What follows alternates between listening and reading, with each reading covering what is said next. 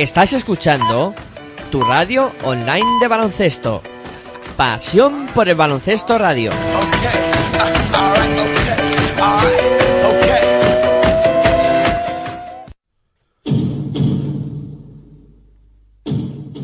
Aquí comienza Territorio ACB.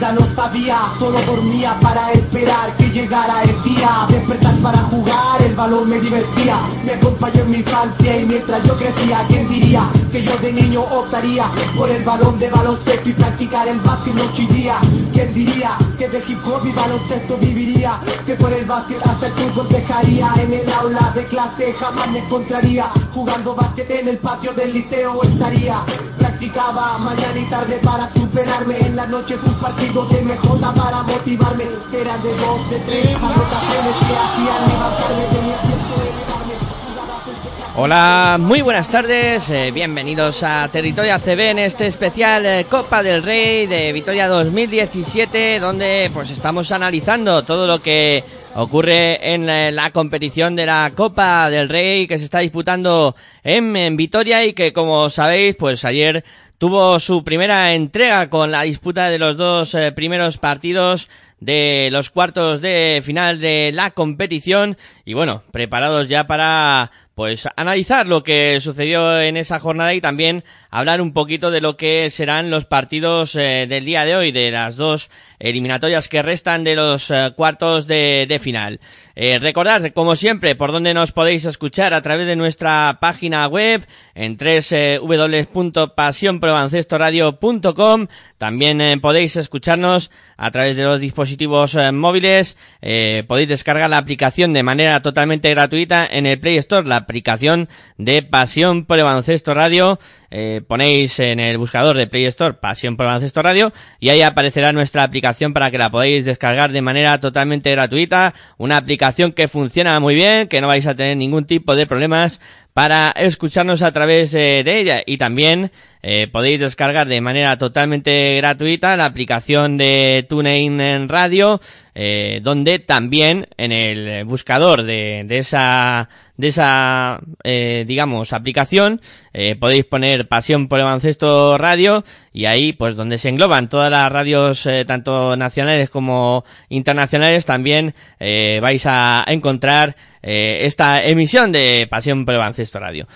Para interactuar con nosotros podéis hacerlo a través del Twitter, ahí en las redes sociales en arroba baloncesto radio y también a través de arroba territorio ACB. Recordad que baloncesto radio, las dos eh, eh, palabras llevan mayúsculas a su primera inicial y a través de ahí pues podéis interactuar eh, con nosotros durante el programa para que podáis pues preguntarnos cosillas o, o si queréis eh, comentaros alguna cosa que queréis que hablemos durante el programa. Y si no podéis escucharnos en, en directo, pues no pasa nada, porque también un saludo a todos aquellos que se descargan el programa a través de nuestra página de iVoox, donde también en el buscador ponéis pasión eh, por el baloncesto y podréis eh, descargar todo nuestro contenido sin ningún tipo de, problemas. Eh, dicho todo esto, pues me queda presentarme. Me llamo Miguel Ángel Juárez. Y bueno, eh, hoy un día especial, eh, segundo día de, de la Copa, eh, ya está todo, todo en marcha y con eh, disposición para pues contar lo que va a ser la segunda jornada de, de este evento. Y por supuesto, como no podía ser de otra manera, tengo por aquí Aitor Arroyo para hablar un poquito de, la- de lo que fue la primera jornada. Muy buenas tardes, Aitor, ¿qué tal? Muy buenas tardes a todos y a todas y bueno, con ganas, ¿no? De hablar de baloncesto como casi siempre y bueno, eh, con ganas también de hablar de lo que ocurrió ayer y sobre todo de analizar lo que puede o de lo que podemos pensar que puede ocurrir esta tarde que tenemos dos enormes partidos, ¿no? Que contar y que vivir aquí en Pasión por el Baloncesto Radio, segunda jornada ya de la Copa del Rey, como que como bien ya sabemos todos y todas se está jugando en Vitoria y bueno, eh, la verdad es que ya un día, ya se ha pasado un día. Parece que nunca va a llegar el, uno, eh, el evento en sí, ¿no? Cuando uno está esperando algo ansiadamente, parece que falta mucho y cuando llega se te va volando, ¿no? Y se va pasando, ya se pasado el día de ayer rápido, además con todo lo que ocurrió ayer, que tuvimos dos grandes partidos y vivimos eh, una buena jornada de baloncesto, veremos a ver si, bueno, se pasa volando, ¿no? Y, y luego veremos a ver si esta tarde los dos partidos en los que se van a se van a disputar eh, están al mismo nivel, ¿no? Porque siempre los campeonatos, o casi siempre en este caso este tipo de campeonatos, empiezan de menos a más.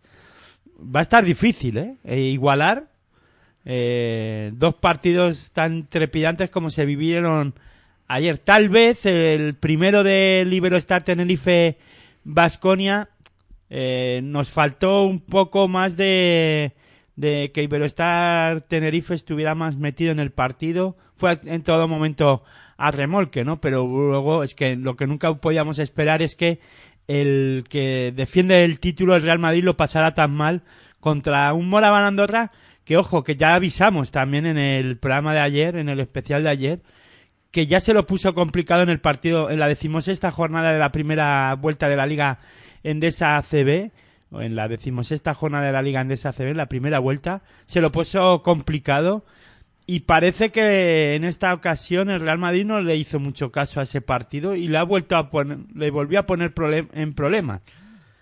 Eh, además, hubo polémica en, la, en una de las jugadas, o en la penúltima, última jugada, mejor dicho, en la última jugada de, del tiempo reglamentario, en el que para unos es campo atrás, para otros no lo es, otros te cuentan una norma, otros te cuentan otra. Mira, yo me voy a quedar con, con lo bueno, ¿no? Y lo bueno es que vivimos un gran partido, vimos a un Moraván Andorra que se lo puso difícil a, al equipo madridista y después yo esto se lo dejo a los a los puristas, ¿no? A los que saben de, de normas y de reglas y que se peleen ellos de si es campo atrás o no. Pues sí, ¿no? Porque al final uno, pues, eh, tampoco mm, entiende mucho de normativa y... Bueno, en sí, esto, entender entendemos de normativas, pero finalmente unos van a valer para un lado y otros van a valer para el otro. Los árbitros, si miras una imagen de un lado, eh, les ves viendo la jugada. Si los miras a otros, no están viendo ni la jugada. Eh, si miras la perspectiva... Es que, ¿sabes qué pasa? Que como ha llevado eh, Canal Plus eh, o Movistar Plus 3.000 cámaras, dependiendo de dónde la veas, ves a Yul pisando eh, el, otro campo. La zapatilla volando, eh, el balón botando, porque ahora también se dice que es que cuando Sergio Yul pisa estaba pisando ya rebasando la zapatilla al otro campo eh, no estaba ni siquiera con el balón en la mano ni votando si la paramos un segundo antes yo creo que ya ni eh, Randall mete el triple porque vamos. Sí, la verdad es que se ha, se ha movido mucho, ¿no? Al, al que todo sí, yo si he hecho el vídeo para adelante o para atrás ahí ah, para, para, Para, para ahí, ahí, Que ahí es donde me interesa ahí a es donde quiero yo ver la jugada ¿no? Sí, la verdad es que bueno. hablemos de baloncesto Polémicas aparte, la verdad es que disfrutamos de 45 minutos espectaculares de juego. Y lo que es una pena es que se hable más de la polémica que de eh, el partido en sí. es que se está hablando más. Eh, y a mí, la verdad, y ya creo que hay que ir zanjando temas, ¿no? Y, y no me gusta entrar en este tema. Se le está pegando unos palos a la Liga Andesa CB, a Movistar Plus, a, a los comentaristas, a, a la propia Copa, a los que lo organizan, eh, al arbitraje.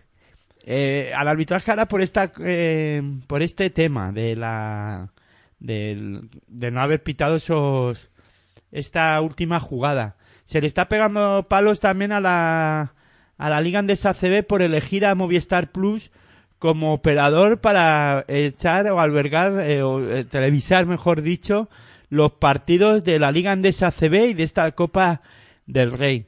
Eh, señores mm, es que esto es lo que hay. Cuando te, yo recuerdo que hasta hace hasta la temporada pasada Televisión Española echaba los partidos de baloncesto y todo el mundo despoticaba del, de la de televisión espa- española que si eh, los partidos a unos horarios que no nos venía bien a nadie. Que si el tenis que si el ping pong que si el, el ciclismo que no echan señores ahora lo tienen en una zona en, la, en una en un operador que paga muchísimo dinero que a los clubes les viene muy bien y que además podemos ver todos los partidos. El que quiera los puede ver todos los partidos a la hora que quiera y cuando quiera, porque además te, dan la opción de verlo siete días después y lo puedes ver cuando a, a ti te dé la real gana.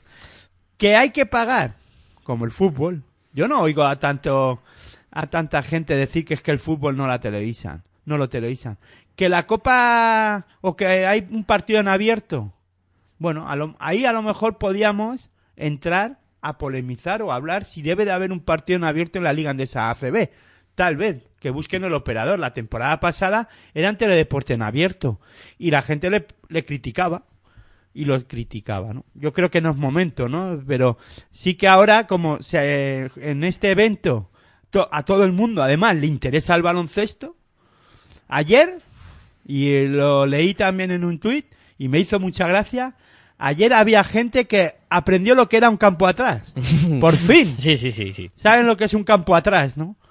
Sí, sí, estoy totalmente de acuerdo contigo. O sea, hem- hemos visto en, en esta, en estos dos días, o en el día de ayer, sobre todo desde que se produjo la jugada, más comentarios de baloncesto en todos los sitios. Pero que- no se ha hablado de baloncesto. No, no, eso. Es que lo triste es que no se habla de balon no se estuvo hablando de baloncesto, se está hablando de una jugada de que dura dos segundos de un partido de, de un partidazo de baloncesto de 45 minutos porque hubo prórroga. Y poco se habla de otras cosas, de lo que pasó en el, en el partido. Bueno, por eso existe Pasión por el Baloncesto Radio, ¿no? Para hablar de lo que nos pareció el partido, ¿no? Y lo que nos, eh, y analizar muchas cosas, porque hay que analizarlas. Eh, y si te parece, vamos a empezar. Venga, a hablar vamos. primero del primer partido, ¿no? Vamos al lío, sí, dejemos estas cosas para otros, que a nosotros lo que nos gusta es hablar de, de básquet. Bueno, eh, venga, comenzamos hablando de la victoria de de Baskonia ante Iberostar Tenerife por 90 a 81, en un comentario que ya has hecho tú, Aitor, un poco en el inicio, de un equipo que siempre fue eh, un poco a, a remolque, el, el Iberostar Tenerife, con un Baskonia que sin hacer un partido de- del otro mundo, yo creo que fue bastante superior a Iberostar Tenerife, que siempre estuvo peleando, que siempre estuvo luchando por intentar remontar, pero que eh, finalmente eh, la contundencia de, del conjunto que dirige Sita Alonso fue superior y, la victoria se quedó, en este caso en casa, el equipo anfitrión pasa a semifinales. Sí, no sé si has dicho el resultado. Vasconia 90, eh, Iberostar Tenerife 81. Muchos puntos, porque los dos equipos no defendieron nada bien. A mí no me gustó ni Vasconia ni, ni, ni Iberostar Tenerife en defensa. Y finalmente eh, ganó el que más acierto tuvo en el ataque y el que más atemperó lo- los nervios y el que mejor supo o el que menos fallos eh, eh, tuvo finalmente en el ataque, ¿no? Y en este caso fue Vasconia con un Sar Larkin que eh, dirigió al equipo muy bien desde el principio hasta el final. Es que Vasconia se puso por delante del partido y creo que Iberostar Tenerife en, un- en ningún momento eh, se puso con diferencia favorable en el, en el marcador, ¿no? Y eso, eh, además, iba todo, to- en todo momento a, a remolque. Bueno, eh, sí, empezó el primer cuarto, ¿no? El primer cuarto sí que empezó Iberostar Tenerife ganando y después el, el Vasconia le dio la vuelta al marcador porque eh, empezó Iberostar Tenerife eh, defendiendo muy bien y con mucha presión a la salida de balón de, Vasconia y tuvo efecto en 3-4 minutos y después ya tiempo muerto de Sito Alonso y a partir de ahí fue creciendo Vasconia y bueno, yo creo que eh, un partido no voy a decir fácil, pero sí eh, y tampoco me gustaría utilizar la palabra eh, cómodo, ¿no? Pero mm, sí factible en algún momento, ¿no? Se, eh, Tenerife solo reaccionaba cuando eh, Chus Vidaurreta paraba los partidos eh, alentaba a sus jugadores y después salían a la pista, hacían dos, tres jugadas más o menos bien después de la charla, ¿no? De, del, de su técnico de su Vidorreta, defendían dos jugadas seguidas, eh, bien, pero luego enseguida Vasconia desaborlaba la, la defensa de, de Iberostar Tenerife, además con acierto, ¿no? En el tiro exterior en algunos momentos, Arananga, eh, Badinger, bueno, eh, hubo el propio Sarlarkin, bueno, el tiro exterior en esta ocasión a, a Vasconia le funcionó, ¿no? Lo dijimos, ¿no? Que ayer, en el programa de ayer, analizando el- un poco, hablando de, haciendo un poquito de básquet ficción como nos gusta a nosotros, eh, comentábamos que si acaso Iberostar Tenerife era el equipo que iba a utilizar mucho ese lanzamiento exterior y que podía ser algo más fiable, todo entrecomillado, que el de el de Basconia. Y todo lo contrario pasó en el partido. Domen no aparece, eh, Devin White fuera, sin acierto en el tiro exterior.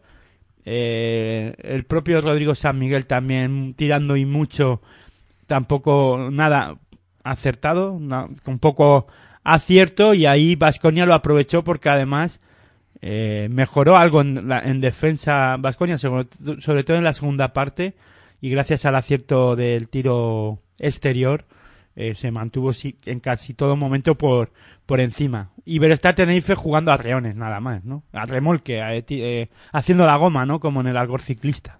Sí, además eh, dimos muchas de las claves de- durante el análisis previo de- del partido de ayer. Eh, lo de Domen que lo comentaste tú, un jugador que, que era clave, ¿no? Que, que apareciera y, y tuvo un partido, pues, nefasto en, en el día de, de ayer. Eh, Devin White, que también estuvo muy, muy desaparecido.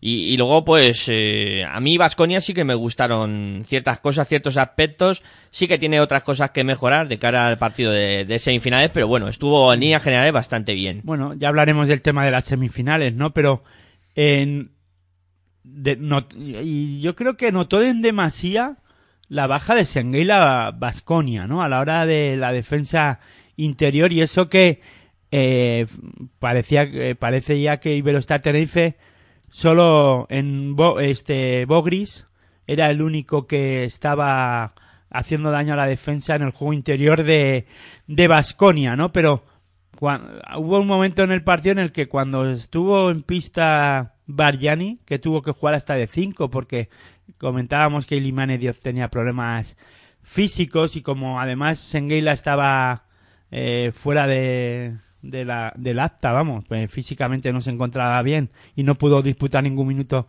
de, de este partido y creo que no va a poder disputar ningún minuto de la de esta Copa del Rey, eh, pues yo creo que eh, lo pasó mal defensivamente Vasconia en un momento dado, incluso eh, Sito Alonso tenía que jugar, ¿no? Con Boyman eh, dando minutos, ¿no? Cambiar mucho el, eh, mucho el banquillo, mover mucho el banquillo en el juego interior para para encontrar un poquito la estabilidad defensiva, ¿no? E intentar además no darle todavía muchos minutos a Ilimane Diop en la primera parte y tuvo que jugar con Bargiani eh, de 5, Quintili de 4, eh, Boyman de 4, de 3, digo de 5, perdón, y Quintili de 4 también, o Bargiani de 4 y Boyman de 5, ir combinándolo.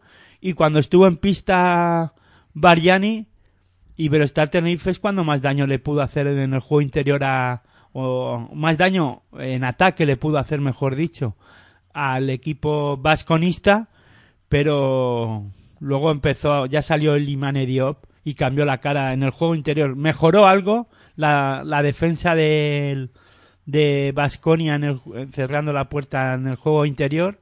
Gianni Bogris andaba tan cómodo, eh, muy desaparecido Fran Vázquez en Iberostar Tenerife y Limane Diouf además haciendo daño en ataque con dos tres acciones en, eh, eh, por- jugando por encima del aro y con esa conexión del Arkin el Limane o con la Amprovitola que jugó muy poco, ¿eh? nueve minutos, muchos minutos del Arkin.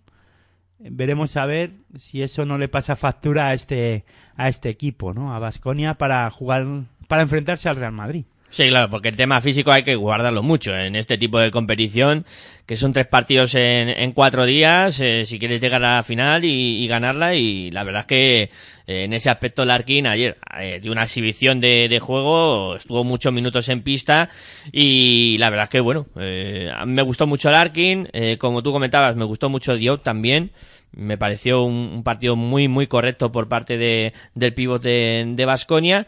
Eh, sí que es cierto que bueno esas carencias de Bagnani las comentamos durante el, partido, ¿no? El tema defensivo que, que, no estuvo muy bien, sobre todo ahí en, en defensa. Luego en ataque sí que aportó eh, cosas, pero en defensa regular. Y luego también eh, comentar en, eh, con respecto a lo de a Iberostar Tenerife que eh, me gustó sobre todo lo que tú comentabas del tema de jugar a, reones eh, fue más provocado por el empuje que, que, le metieron tanto Bogris que tú comentabas que estuvo muy bien como Grigonis que también fue de esos hombres importantes en el día de ayer que contribuyó mucho al, al ataque de, de Iberostar Tenerife y que fue de los pocos que, que dijo venga ahí esto hay que intentar sacarlo por lo civil o por lo criminal Sí, pero eh, le, a, a Iberostar Tenerife le castigó, ¿no? Mucho que Devin White no estuviera no, eh, acertado en el tiro. Eh, uno de cuatro en el tiro de dos y uno de seis en tiro de tres y sobre todo lo de, lo de Domenkar también, ¿no? Yo creo que ahí es donde al equipo de Iberostar Tenerife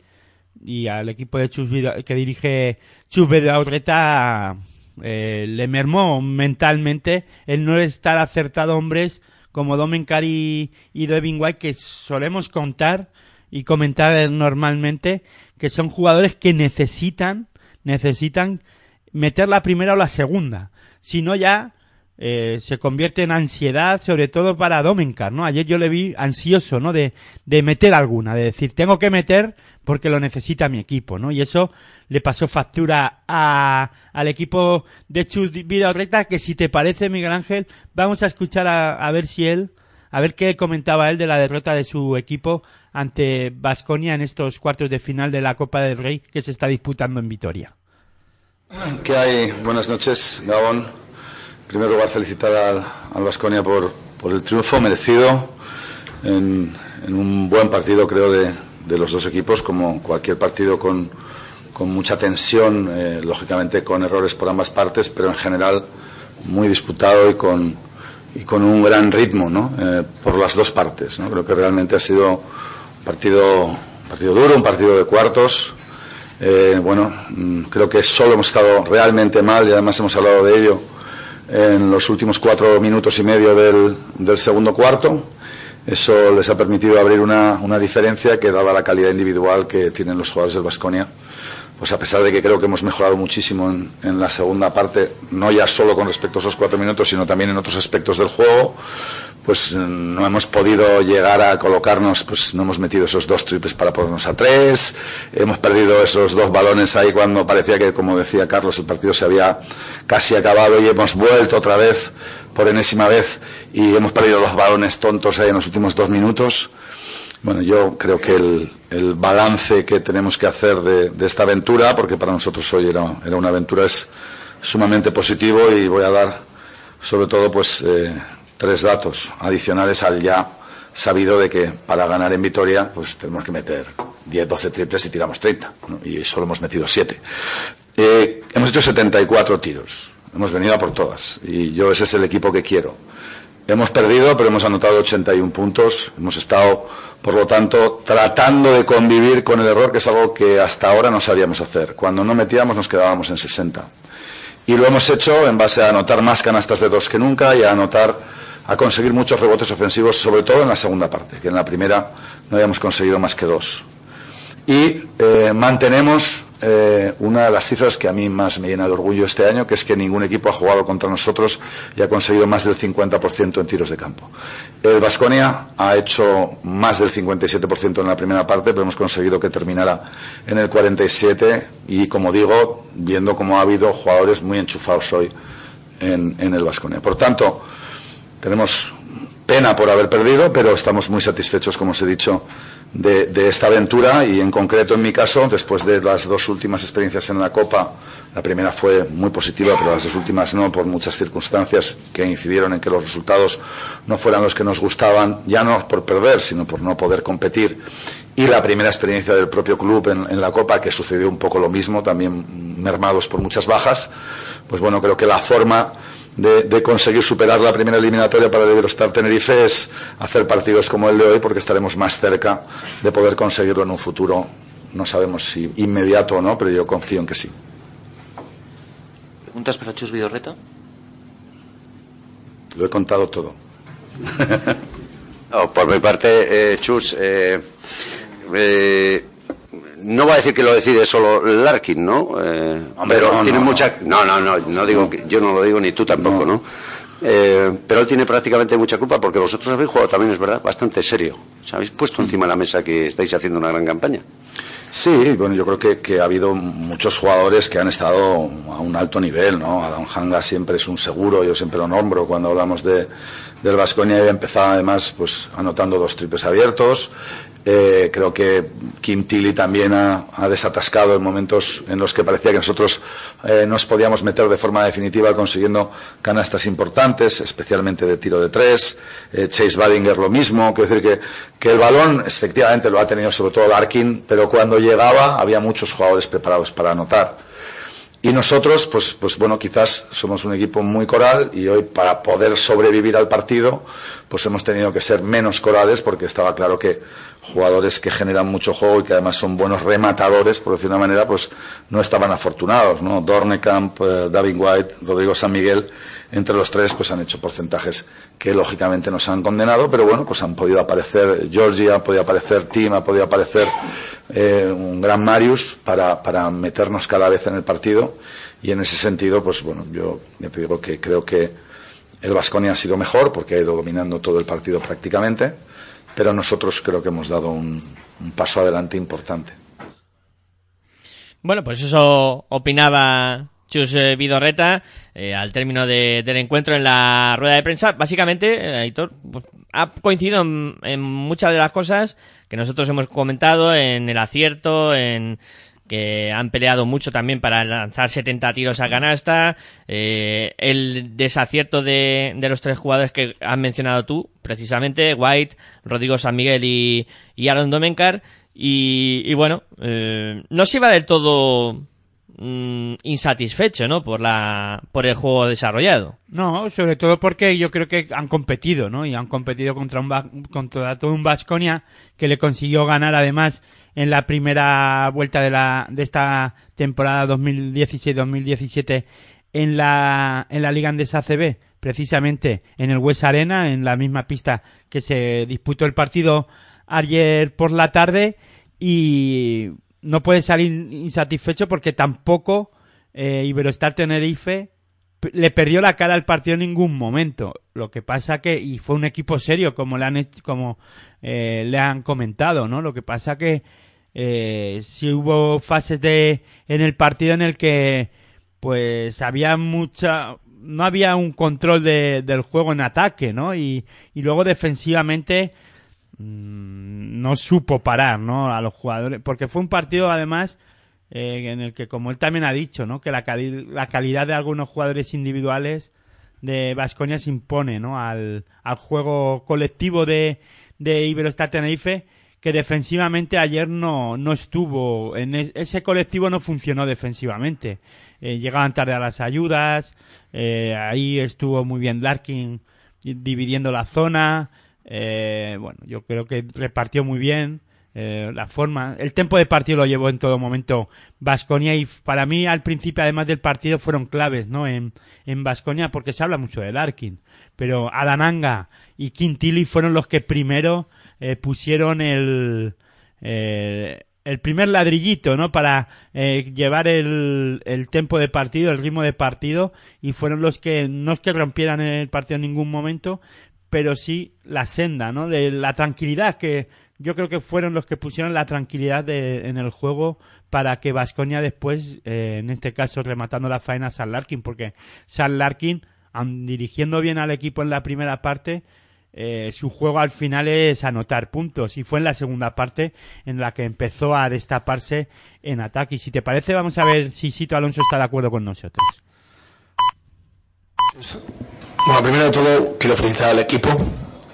Creo que ha hecho un trabajo fantástico ante una adversidad grande. Digo adversidad por las situaciones que genera abrir la copa, por las situaciones que genera ser el anfitrión, por las situaciones que genera jugar contra un rival pues que está en racha, eh, que es uno de los más importantes de la competición en estos momentos y al que cuesta mucho ganar, y sobre todo por otra cosa importante, durante el partido ha habido momentos en que el equipo se iba, creo que han sido cinco o seis momentos, Tenerife otra vez volvía a ponerse eh, cerca de nosotros, se ha ido cuatro o cinco veces y ha aguantado mentalmente muy bien. Y yo creo que ha sido lo mejor que ha hecho el equipo durante todo el rato.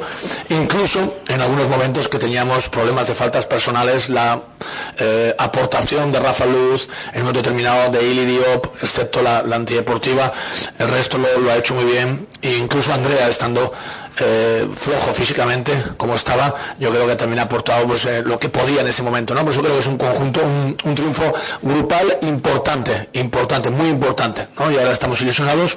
Agradecer el apoyo de la afición, que ha sido increíble, es como estuviéramos en casa, estamos en casa, pero no es la, el mismo número, y ha sido increíble lo que hemos, lo que hemos oído, sentido su, apoyo, y desearles pues que el, que el sábado vuelvan a ver a, a, un, a un equipo fuerte, enérgico, con ganas de competir ante cualquier equipo. ¿Preguntas para Sito Alonso? eh, Sito, enhorabuena por la victoria. Eh, hemos revivido otra vez en muchos momentos del partido el hambre por la línea de pase, por el rebote, por la defensa. Lo hemos otra vez visto en este equipo. Yo creo que esa frase define un poco todo, en el sentido de que lo has vivido otra vez, es decir, que ya lo habíamos hecho.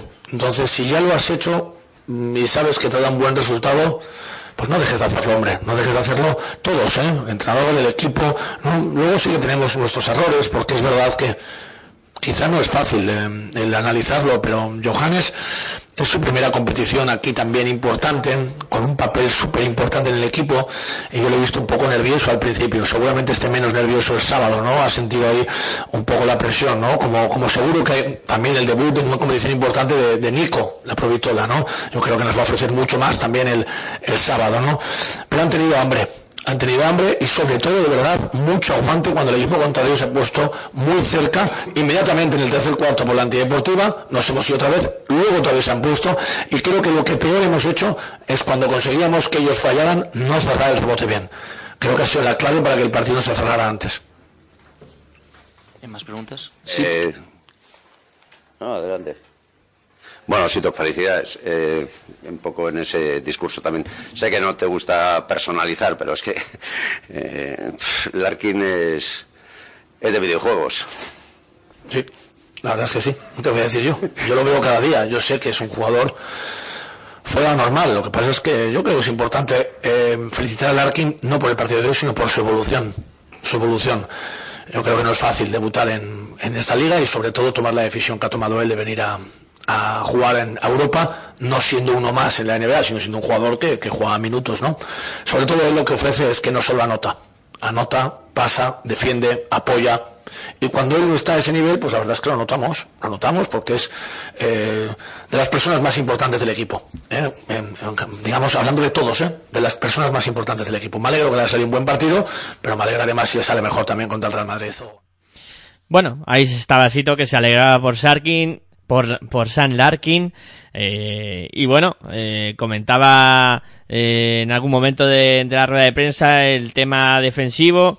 Sí que es cierto que durante, a lo mejor el primer cuarto, cuando tú, cuando tú has comentado que Iberostar se pone por delante, pues hay sobre todo un jugador como Anga, que, que también has mencionado tú, sí que estuvo muy atento a, lo, a las líneas de pase y, y ahí un poco a lo mejor se refiere a eso, Sito Alonso, en, en ese momento. No, hombre, a mí, a ver, en, a mí en, en su en su en la en lo global sí que es verdad que al final eh, Vasconia hace eh, acaba defendiendo es normal no deja a su equipo en en este caso eh, en 81 puntos no y ganan el partido pero eh, en, en, el conjunto de los 40 minutos en algún momento Vasconia defiende bien eh, pero en lo que es para mí, haciendo un resumen, si tú ves el partido, las defensas de los dos equipos no fueron nada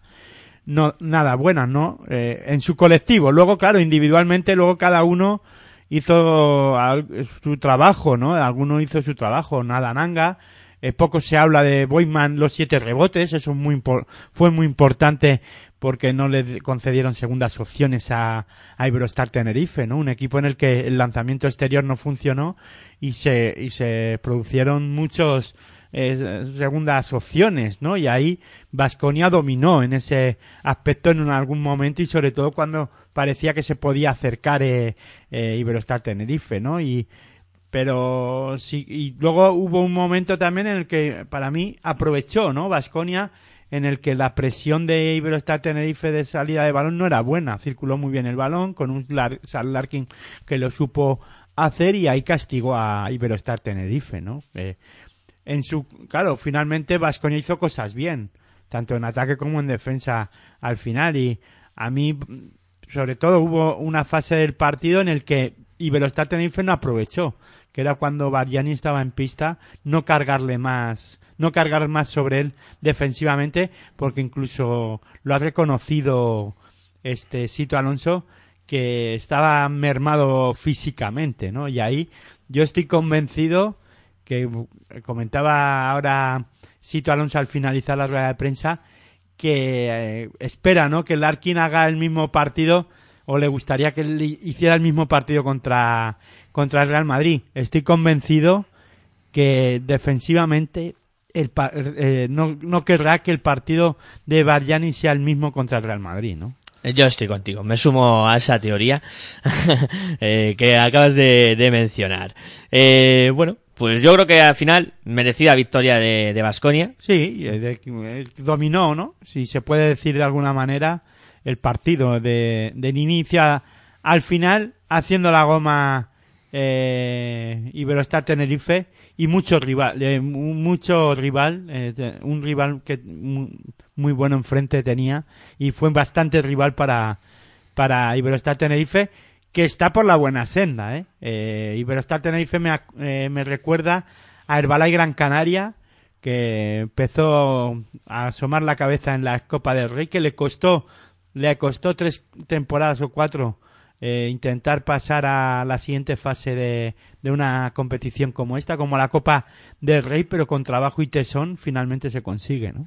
Pues claro que sí. Felicitar, eh, por supuesto, a, Iberostar Tenerife Y a Baskonia por la victoria, ¿no? y a Baskonia por la victoria que se enfrentará el, eh, sábado al otro vencedor de la jornada de ayer que fue el Real Madrid que venció en eh, su partido por 99 a 93 al Moraván Andorra después de 45 minutos de juego eh, yo diría, lo catalogaría de partido espectacular, o sea, en cuanto a eh, tensión, en cuanto a nivel de juego, en cuanto a eh, también eh, jugadas espectaculares, eh, con tapones, con de todo. Es que el partido lo tuvo prácticamente todo y finalmente, pues el, el Madrid se acabó imponiendo en la prórroga ante un yo creo que desfondado Moraván Andorra en una de las claves que anunciábamos por el tema físico, tener menos rotación, quizá le, pesó en el partido a, a Moraván Andorra.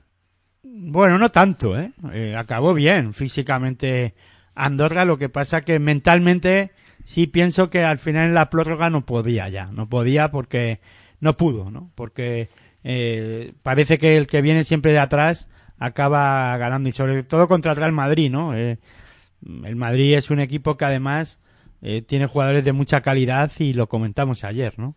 En la primera parte el Real Madrid no estuvo bien, física eh, ni defensivamente no me gustó nada y en ataque tampoco.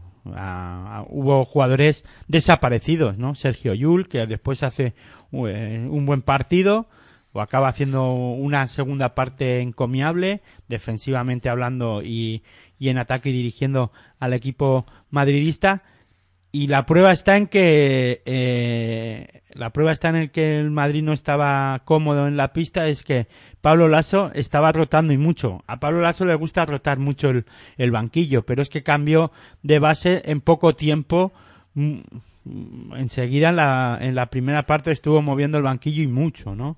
Buscando la forma y manera de buscar y de estabilizar al equipo defensivamente y sobre todo en ataque. En, en ataque, eh, el Real Madrid en la primera parte sobre todo, pues hacía cada uno la guerra por su cuenta. De hecho, eh, el mejor en ese aspecto fue Rudy Fernández, ¿no? Eh, y además también hay que poner, poner en valor el que Moraván Andorra estuvo en casi todo momento también por encima del marcador en la, sobre todo en la primera parte y no creo que no fue hasta el finalizar la, el tercer cuarto en el que el Madrid pudo voltear el marcador. Eh, Andorra llegó a tener una diferencia de más 12 o de más 14, creo recordar, ¿no? Sí, hasta más 16 tuvo, o, sí, o sí. más 16, la máxima diferencia. Y luego hablamos de, de la última jugada, ¿no? O sea, te quiero decir que mm, Andorra tuvo al Real Madrid cao, en un momento cao y no aprovechó, ¿no? Sí, yo estoy de acuerdo. Fue un- eh, es que el partido de Copa es, es un calco al que comentábamos en Liga, ¿no? Eh, que estuvimos hablando ayer eh, con un Andorra que sale muy bien de nuevo, eh, poniendo muchas dificultades al Madrid. Eh, un Madrid que no anota, que se atasca en el ataque. Como tú comentas, solo Rudy aparece, pero es que Jules desaparecido, Donchi que no, no estaba enterándose de que iba el, el asunto en el, en el encuentro. Tiene que salir Draper para que el equipo reaccione un poquito. Y, bueno, eh, muy, muy desaparecido. Incluso a John, que tampoco funcionó bien. Bueno, es que el Madrid hizo una primera parte de esas de decir, pues macho, pues si seguís así, eh, no lleváis el partido ni, ni en broma, vamos. Sin querer quitarle, o sin quitarle mérito a Moraban Andorra, en su conjunto, hubo, eh, y, a- hubo jugadores a- individualmente hablando que hasta la segunda parte no aparecen, ¿eh?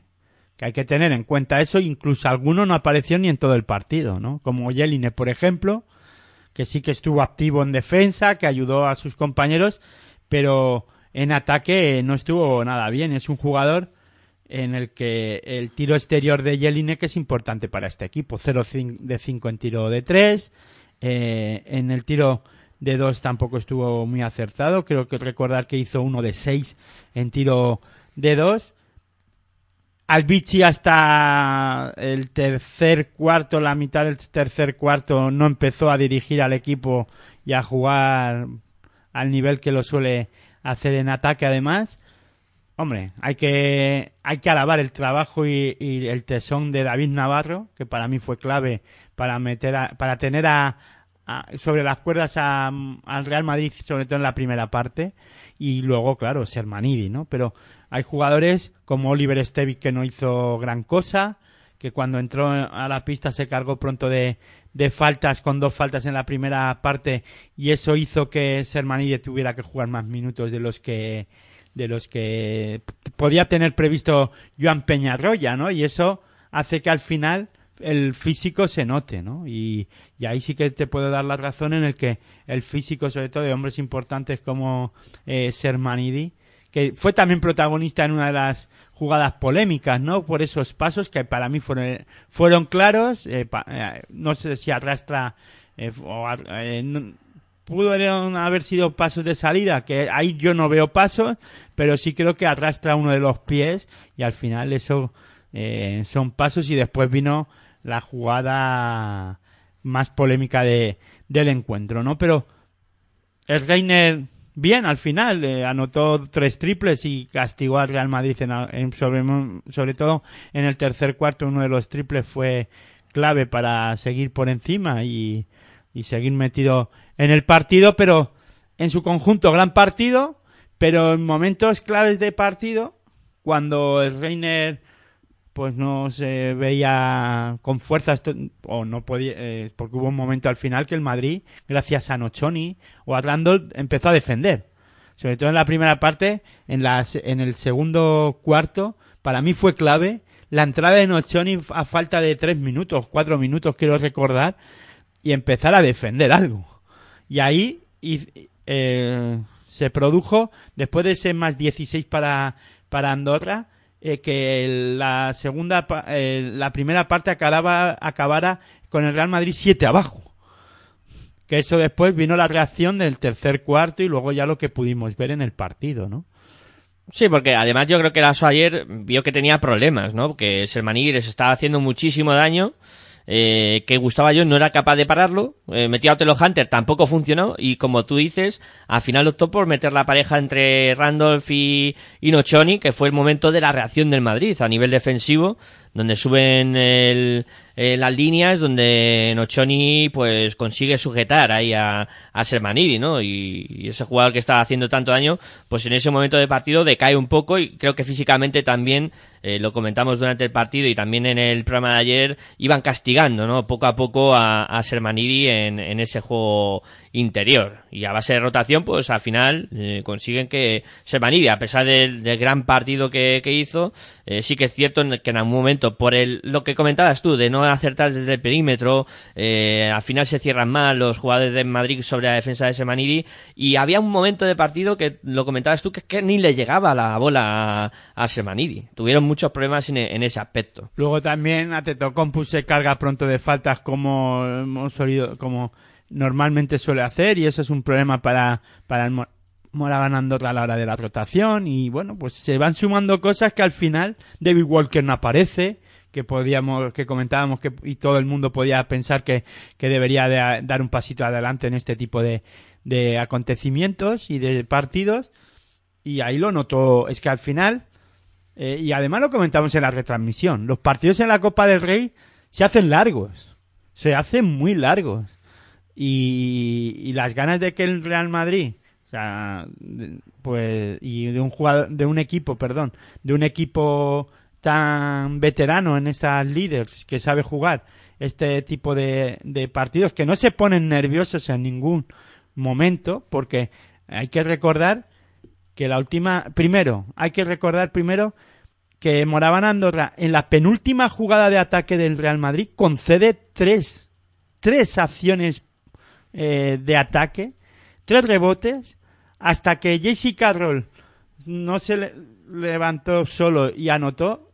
Antes de eso hubo dos acciones antes de que el Madrid podía haber anotado. Nochoni falló el triple, cogen rebote, sale largo, ningún jugador de los hombres exteriores está atento, la coge clara otra vez Sergio Yul, la mueven, acaba en la esquina Jesse Carroll y ya allí solito se levanta y como no, la calidad la tienen y chaf, triple.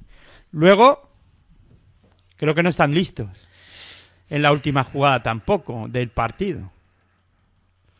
Podían haber hecho falta en cualquier momento antes de que Sergio Yul cometiera o no campo atrás.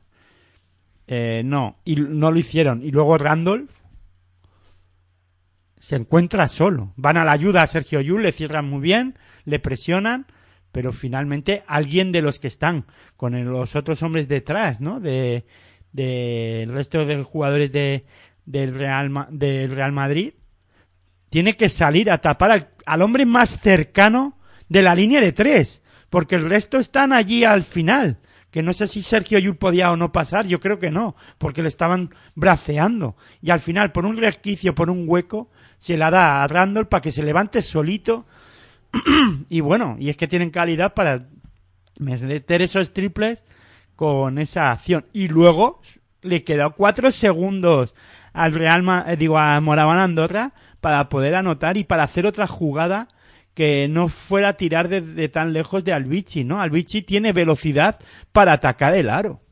Entonces, aparte de que pudiera ser o no campo atrás, que hemos hablado mucho, hombre, eh, también hay que poner encima de, de la mesa y, eh, y, debatir sobre que Moraban Andorra en esa última acción tampoco hace muy bien las cosas. Y eso es criticable también. Los es que se pueden equivocar, igual que los colegiados se equivocan, los jugadores se equivocan.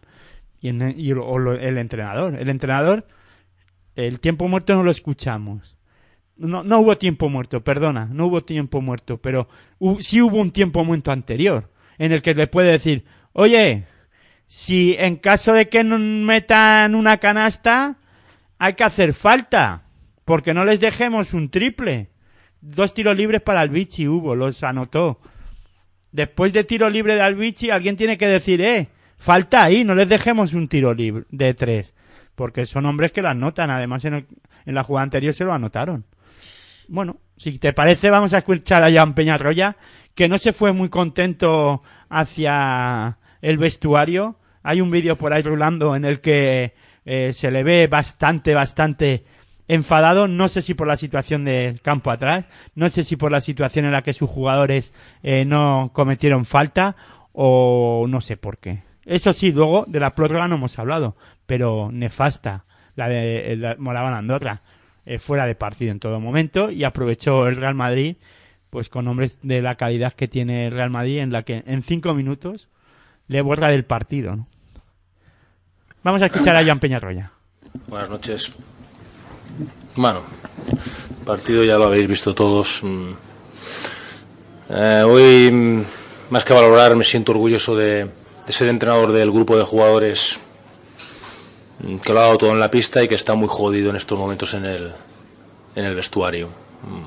A partir de ahí se pueden hacer todo tipo de valoraciones de cómo ha ido el partido. Queríamos competir contra el mejor rival, lo hemos hecho mm, sin tener un día de excesivo acierto, pero hemos competido bien, hemos defendido creo que bastante correcto, evidentemente ellos tienen mucha calidad, hemos tenido ahí algún problema con las situaciones del pick and pop de Randolph, sobre todo cuando jugaba ahí al 5. hemos estado bien en el rebote, hemos estado sólidos en el uno por uno, hemos sido casi todo el partido delante en el marcador y al final se nos escapa orgullo, orgullo y más orgullo por, por el partido que han hecho hoy los chicos y, a- y al margen de eso, pues cualquier valoración de lo que ha pasado en el último minuto, no me preguntéis y os lo dejo a vosotros. ¿Preguntas para Joan Peñarroya?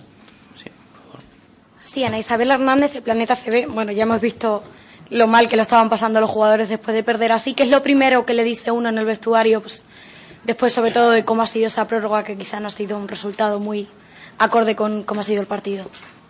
Pues que es normal que estemos pues hasta con la voz entrecortada de rabia, porque se nos ha escapado una ilusión muy muy grande para muchos jugadores, para, para un equipo que hace cuatro años estaba jugando una final de, de la Copa Príncipe y era un partido de una ilusión bárbara. A partir de ahí quedan grandes cosas por hacer. La temporada no se acaba, esto sigue, El equipo tiene ambición, tiene ilusión, vamos a estar jodidos unos días. Esperemos que esto nos haga más fuertes y que los equipos que trabajan como lo hace este al final le tienen que pasar cosas buenas y más después de lo que nos ha pasado hoy. ¿Alguna pregunta más para Joan Peñarroya? Eh, sí, por favor. Hola, buenas noches. Eh, con tres abajo el Real Madrid, quedaban 14 segundos, ellos han, han lanzado un triple. ¿La opción vuestra era defender ese triple o, o no hicisteis falta a lo mejor en medio campo? Gracias. La opción nuestra era no dejar tirar el triple. Yui lo hace bien. Parece que pisa el medio campo, parece. Pero Yui lo hace bien para evitar la falta y consigue luego una situación de, de triple de Randolph que anota, pero no sé, no lo he visto, me lo han dicho. Bueno, pues se lo habían dicho a Joan Peñarroya el tema de, de Yul y ese, esa jugada polémica que, que bueno, que no, no hace falta remarcarlo más. Eh, ya hemos hablado bastante de ello. Eh, lo que sí, bueno, a, a lo mejor en este momento de un poquito de autocrítica también, aunque eso yo creo que lo dejará para la cocina. Yo, yo creo que se va así tan enfadado porque finalmente, porque si además él comenta que no la ve la jugada y que se la han comentado, pues entonces él se tiene que ir así de enfadado porque sus jugadores no supieron cerrar el partido o hacer esas marrullerías de que tienen o el otro baloncesto, ¿no? Jugar al otro baloncesto que es lo que hace ganar este tipo de partidos y este y competir en este tipo de, de campeonatos para conseguir ganar el título, ¿no? Y eso no lo supo hacer eh, Moraban Andorra. Eh, también hay que, en, el debe hay que ponérselo a los jugadores, pero también muchos de ellos era el primer partido tan importante en la historia de, del Moraban Andorra, ¿no? Y, y se les debe de perdonar que no se, que no hayan, que no estuvieran tan listos, ¿no? Eh, no sé. mm, yo no hubiese defendido de esa manera la jugada de, de Sergio Yul. Yo, dos jugadores a la ayuda. También casi le hacen perder el balón, hay que decirlo a todo. Pero al final, si sale de la presión, hay un jugador libre. Y, y estamos hablando de jugadores del Real Madrid. Y además estaban en pista Nochoni, Randolph, JC Carroll, los tres pueden lanzar de tres. Podía ser cualquiera el que anotara el triple, y fue en este caso Randolph. Sí, sí, la... O Donchi estaba en pista Donchi también. también, sí, sí. Y podía lanzar de tres. Había para elegir. O sea, el Madrid tenía para elegir tirador y, y con mucha Y calidad. luego es que hay que meterla. Y luego, la última jugada de ataque de, de Andorra no está bien preparada. O no le salió bien. Bueno, pues bien defendida por el Madrid. Se llevan el, empatan el partido y en la prórroga, de la prórroga no hemos hablado, pero estuvo más acertado finalmente el Real Madrid y tampoco ha hablado Joan Peñarroya de la prórroga. Mentalmente, el equipo de Moraván Andorra se desenchufa completamente de la prórroga y eso tampoco eh, dice mucho, ¿no? Al final. Sí, yo creo que ahí Joan Piñarroya ha, ha tomado nota de ciertas cosas, pues, como tú comentabas, permitir dos rebotes ofensivos, tres, Tres. rebotes ofensivos en, en la penúltima jugada que provocan el triple de Carroll, eh, no hacer falta en la última acción eh, sobre Jul y encima luego desajuste defensivo que dejan solo a Randall para tirar un, li- un tiro de tres centrado, o sea, mejor imposible. es que no, ¿no? hacía falta ir a robar el balón. Claro. Es que yo creo que no hacía falta que Sergio Yul eh, intentar o intentar que perdiera el balón Sergio Yul. No hacía falta, lo que había que intentar es estar encima de los jugadores para que no se levantaran con facilidad para lanzar un triple. Dejan a un hombre solo. Claro. Completamente solo para Sí, anotar sí. desde la línea 675 con 14 segundos. Quedaba mucho. Es que lo hacen rematadamente mal. O sea, es que hacen eh, todo mal para que al final pues pase lo que pasó. Que anotara a Randall el triple y mandarlo a la prórroga y la prórroga pff, se fueron abajo. O sea, Totalmente. se desconectaron, dijeron, mira, ya hasta aquí hemos llegado y... Hemos está". competido. Sí, sí, hemos competido, aunque se... Aunque Luego sea, hablemos ¿no? del campo atrás. Sí. En fin. Pero eh, bueno, si te parece, vamos a escuchar a, a Pablo Lasso, que estará o estaría, terminaría el partido contentísimo, sobre todo por el gran trabajo final de su equipo y el que ha remontado un partido que se le puso completada- completamente difícil y al final pues pasan a la semifinal con lo que conlleva eso, ¿no? La presión también del anfitrión, digo del anfitrión, perdón, del que defiende título y la presión de que es el Real Madrid, ¿no? Bien, buenas noches. Bueno, lo primero felicitar a mi equipo por la victoria y sobre todo por cómo ha sido la victoria.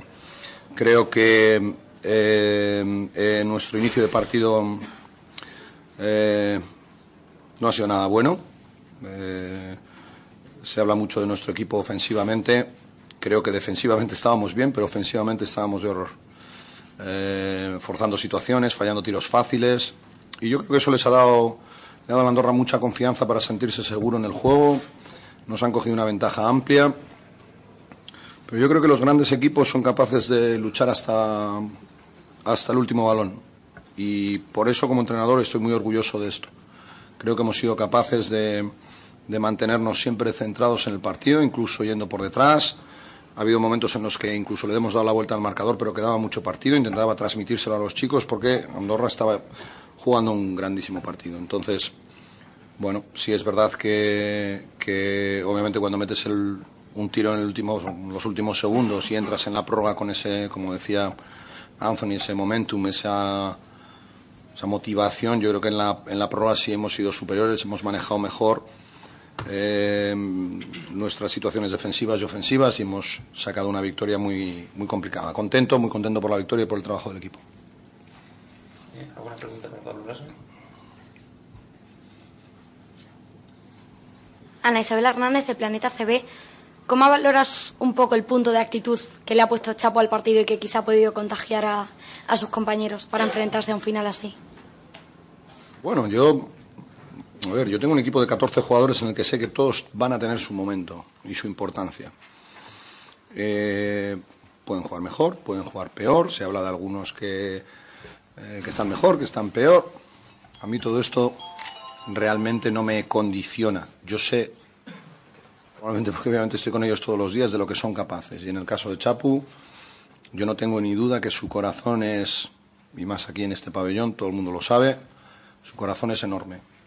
Entonces, bueno, pues en partidos como este, ese corazón lo tira a la pista y es capaz de contagiar a los compañeros. Creo que, que nos ha dado un, un plus de energía cuando más cabizbajos estábamos porque no nos salían las cosas y eh, no solamente por, por su acierto, sino por su empuje, nos ha venido muy bien poder tener un jugador como Chapu viniendo del banquillo.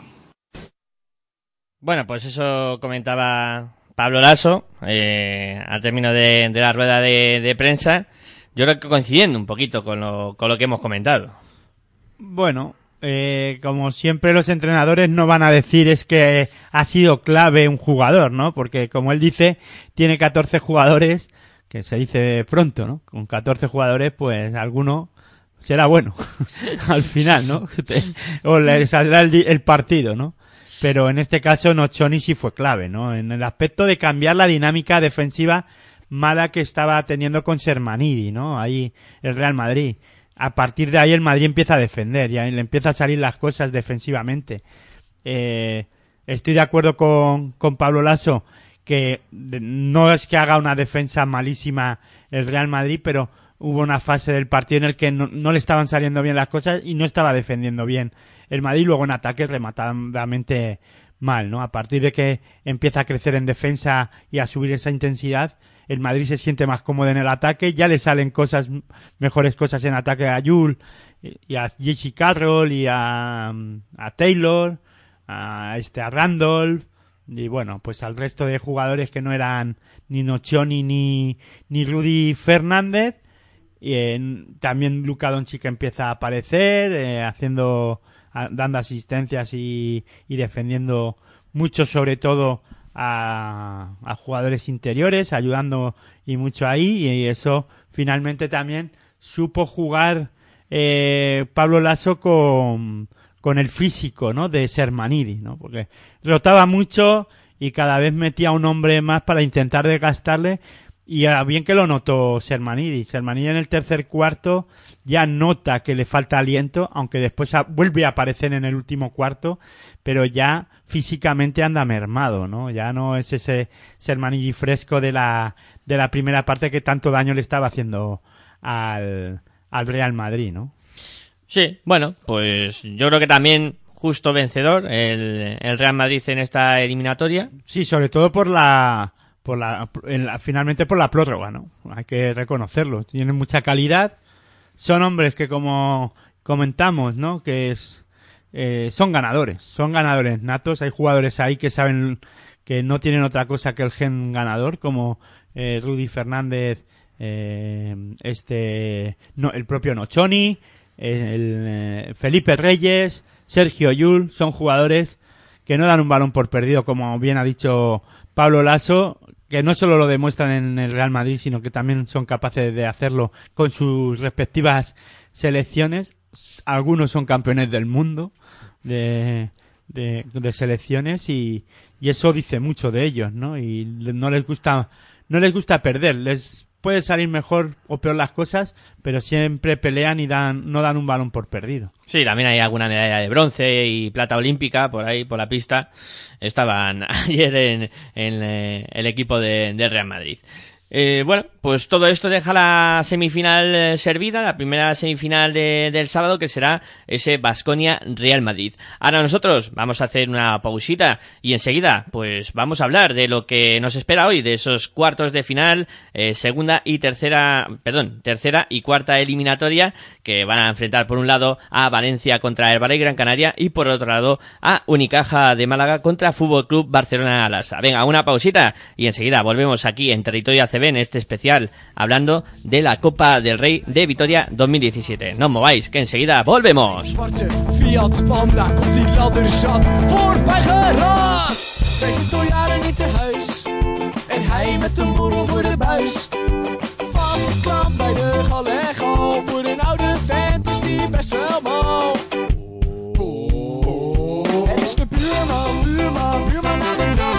Hij met een oude vent is de buurman, buurman, buurman. aan de drank. Zit hij nou te kotsen op de achterbank? Er is de buurman, buurman, buurman aan de drank. Zat hij nou te draaien of loopt hij gewoon mank? Er is de buurman, de buurman, de buurman is aan de drank.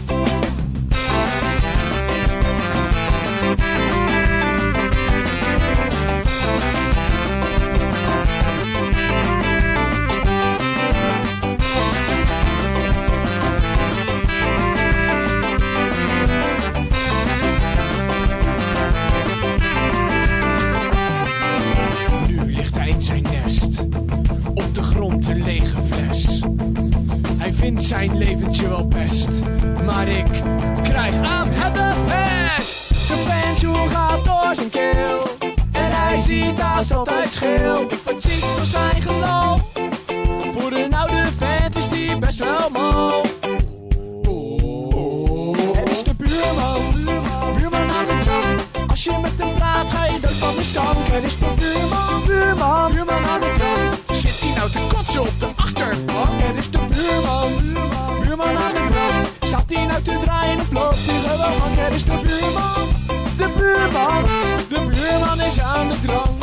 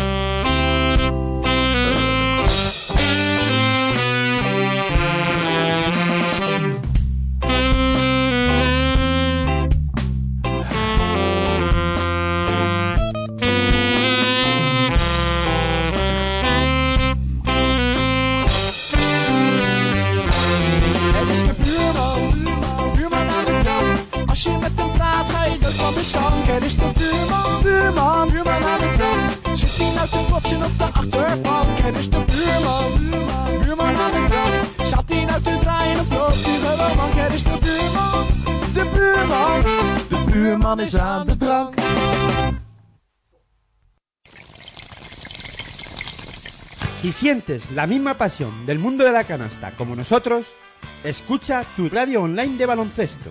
www.pasionpelbaloncestoradio.com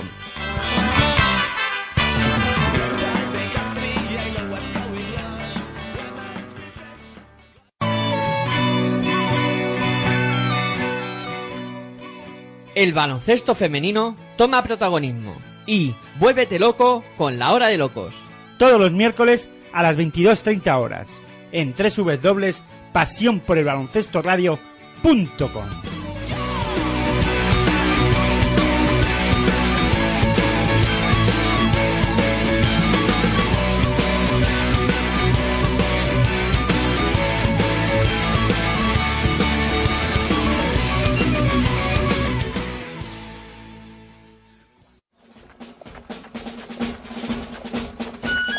Si sientes la misma pasión del mundo de la canasta como nosotros, tu radio es www.pasionpelbaloncestoradio.com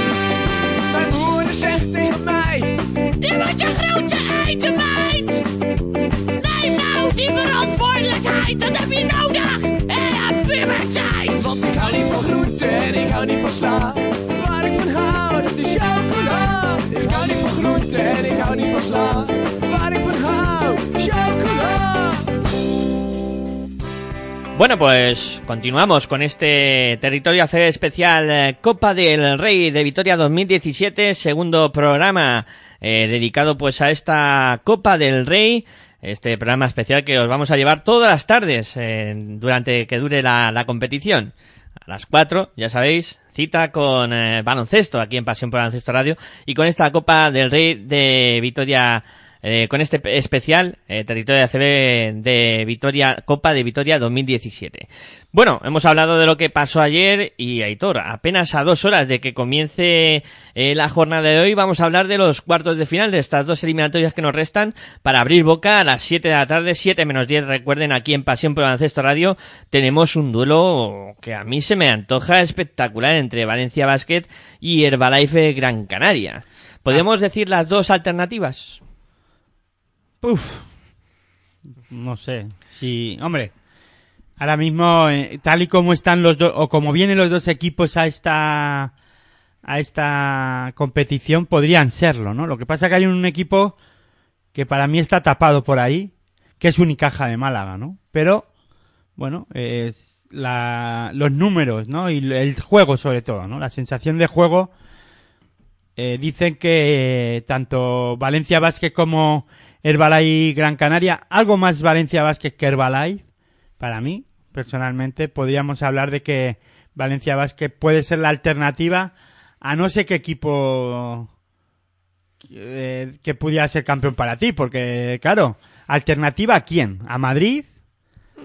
¿A Basconia ahora? ¿Y tú meterías al Fútbol Club Barcelona Lassa, tal y como está? Claro. Eh, el Barça es un equipo temible siempre en este tipo de competición o en la Copa del Rey, pero viene también con la baja de Juan Carlos Navarro ahora, ¿no? Un jugador que, que en este se crece en este tipo de competiciones. Pero sí que estoy de acuerdo contigo, o en este caso sí que puedo pensar que Valencia Basket y Herbalife Gran Canaria, por este orden, eh, sí pueden ser la alternativa a, o posibles eh, eh, equipos a tener opción de ganar esta Copa del Rey. Hombre, todos la tienen, pero con siempre con algún porcentaje más eh, Valencia y Herbalife. Lo que pasa que para mí mi tapado es Unicaja de Málaga. Eh, bueno, ¿qué, ¿tú qué crees que...? Bueno, yo con lo de Unicaja luego hablaremos porque, claro, es que... A mí Unicaja me está encantando. Sí, no, sí, está jugando muy bien, pero claro... además es de los que no están haciendo ruido. Es del el año en el que menos eh, ruido está haciendo Unicaja de Málaga y en el que más estabilidad de juego tiene. Pero eso será luego. Centrámonos Hablaremos en de este partido, luego. sí. Eh, que nos emocionamos, Aitor, y vamos aquí a hablar de, de todo eh, como nos gusta aquí, de, venga, de seguido, ¿no? Pero bueno, sí que es verdad que esta eliminatoria promete. eh. De- cuando salió el sorteo ya todo el mundo dijo que podía ser emparejamiento más igualado, eh, físicamente los equipos muy fuertes, eh, con... Ya se enfrentaron la temporada pasada en la misma competición, en la Copa del Rey, se llevó el, el premio Herbalife Gran Canaria. Sí, sí, y eso que el año pasado Valencia llegaba pues con esa racha inmaculada de victorias y con un cartel espectacular y el Herbalife le, le mojó la oreja, ¿no? Y además, hay que recordar que Herbalife Gran Canaria es el semifinal, el, subcampeonato, Sí, sí. el subcampeón de la Copa. Claro que sí. Desde la temporada pasada que se disputó en Gran Canaria, ¿no? No. En- Bueno, no. sí, en, Gran Canaria. En Canarias, sí, sí. Ahí fue la, la Copa el año pasado. Y bueno, eh, un gran eh, éxito de, del Herbalife Gran Canaria en, el año pasado. No, en Coruña. En Sí. Coruña, eso. Fue en La eh, Coruña. Que con esto de cambio de sede de un año a otro, el año anterior sí que fue en Gran Canaria, eh, en la temporada 2014-2015. Sí, señor. Eh, tienes toda la razón del mundo, editor. Eh, bueno, comentamos. eh, dos plantillas espectaculares. Para mí, físicamente de lo mejor que hay en, en la competición ahora mismo. Eh, bases potentes en los dos equipos, Macalef, eh, Albert Oliver contra Samman Ronson, Diot y, y Guillem Vives. Y luego por dentro mucha chicha también, ahí con Krasov y Duljevic, que se verán las caras ahí con Paseni, Richard Hendricks, eh, Ryan Hollis, eh, bueno, me parece que hay mucho, mucho Hombre, donde elegir. Si dices pivot de, tres pivots de Valencia, de Herbalife Gran Canaria, tendrás que decir tres de, de Valencia Basket y te olvidas de Piero Oriola, de Luke Sigma, hombre, jugadores interiores que también pueden eh, hacer daño y mucho a, a Herbalife Gran Canaria. Claro. Sí, sí. Hay que tratar a los equipos po- con, ecuanima- con ecuanimidad. Eh, vaya palabra que, que me Que te acabo de- buscado, de sí. sacar aquí de- del sombrero. Pero sí es verdad, sí, no es que hay muchas individualidades muy buenas y, y luego también creo que el tema físico, el duelo ahí entre los aleros, Rabaseda contra San Emeterio también puede ser eh, una clave importante de, este duelo. Sí, bueno, a ver, jugadores eh, de mucha calidad tienen los dos equipos, pero hablemos del juego, ¿no? Y de, del equipo, ¿no? Porque finalmente si hablamos de, de individualidades, el baloncesto al final es un equipo, es un juego de equipo y de colectivo, ¿no? Y defensivamente pienso que viene mejor Valencia Vázquez que, que el Balay Gran Canaria y me explico, porque claro, a todo esto todo tiene su explicación. Eh, Valencia Basket tiene más regularidad en, to- en, un, en, un partido en su conjunto defensivamente hablando. El Balay Gran Canaria le cuesta incluso a- en partidos iniciar bien defensivamente. En el partido contra eh, Iberostar Tenerife, en el partido de la, última de esta última jornada de la Liga Endesa CB, de la jornada número 21, eh, al Balay Gran Canaria le costó entrar en dinámica defensiva y entrar a tener una regularidad defensiva que al final consiga eh, hacerlo y ganar el partido a, a Iberostar Tenerife, ¿no?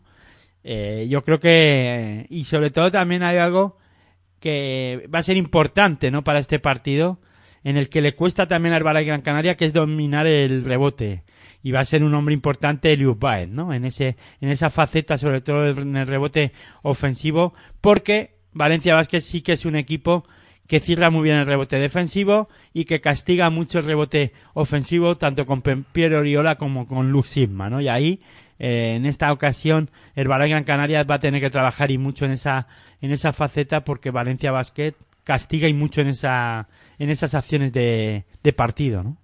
Eh, yo otro de los aspectos que, que quiero destacar en cuanto al, al juego, ten- colectivamente, hombre, Balay Gran Canaria eh, sí que hemos visto durante la temporada también que es un equipo que defiende bien. Eh, a pesar de ello, sí que coincido contigo que Valencia tiene un punch más, ¿no? Mm. Tiene un poquito más Es- de, de pegada. Es que yo no estoy hablando de que ningún que, Valen- eh, que el Ballet Gran Canaria no tenga o que tenga peor defensa que Valencia Basket, sino que le cuesta más reactivar la defensa. Hay un momento en el que eh, o al inicio de los partidos a, el Gran Canaria le, cuesta entrar en los partidos y coge una el rival coge una renta de 6, 7, 8, 9 puntos arriba y le, le tiene que trabajar mucho en luego para recuperar esa renta, ¿no? Y puede pasar que eh, Valencia Basket aproveche esa oportunidad porque lo hemos visto en los partidos últimos, además de la Liga Andesa ACB, en la que Valencia Basket coge una renta positiva en el primer cuarto y, y es capaz de mantener esa renta hasta el último momento y llevar de dominar todo el partido en todo momento. Y es un equipo difícil de doblegar cuando coge una renta de 7-8 puntos, ¿no? Se mueve muy bien en esa en esa en esas aguas, ¿no? Eh, eh, Valencia Basket. Uno de los equipos que sí le remontó en ese aspecto y cogió una renta buena fue el Real Madrid, por ejemplo, en, eh, en el Palacio de Deportes de la Comunidad de Madrid.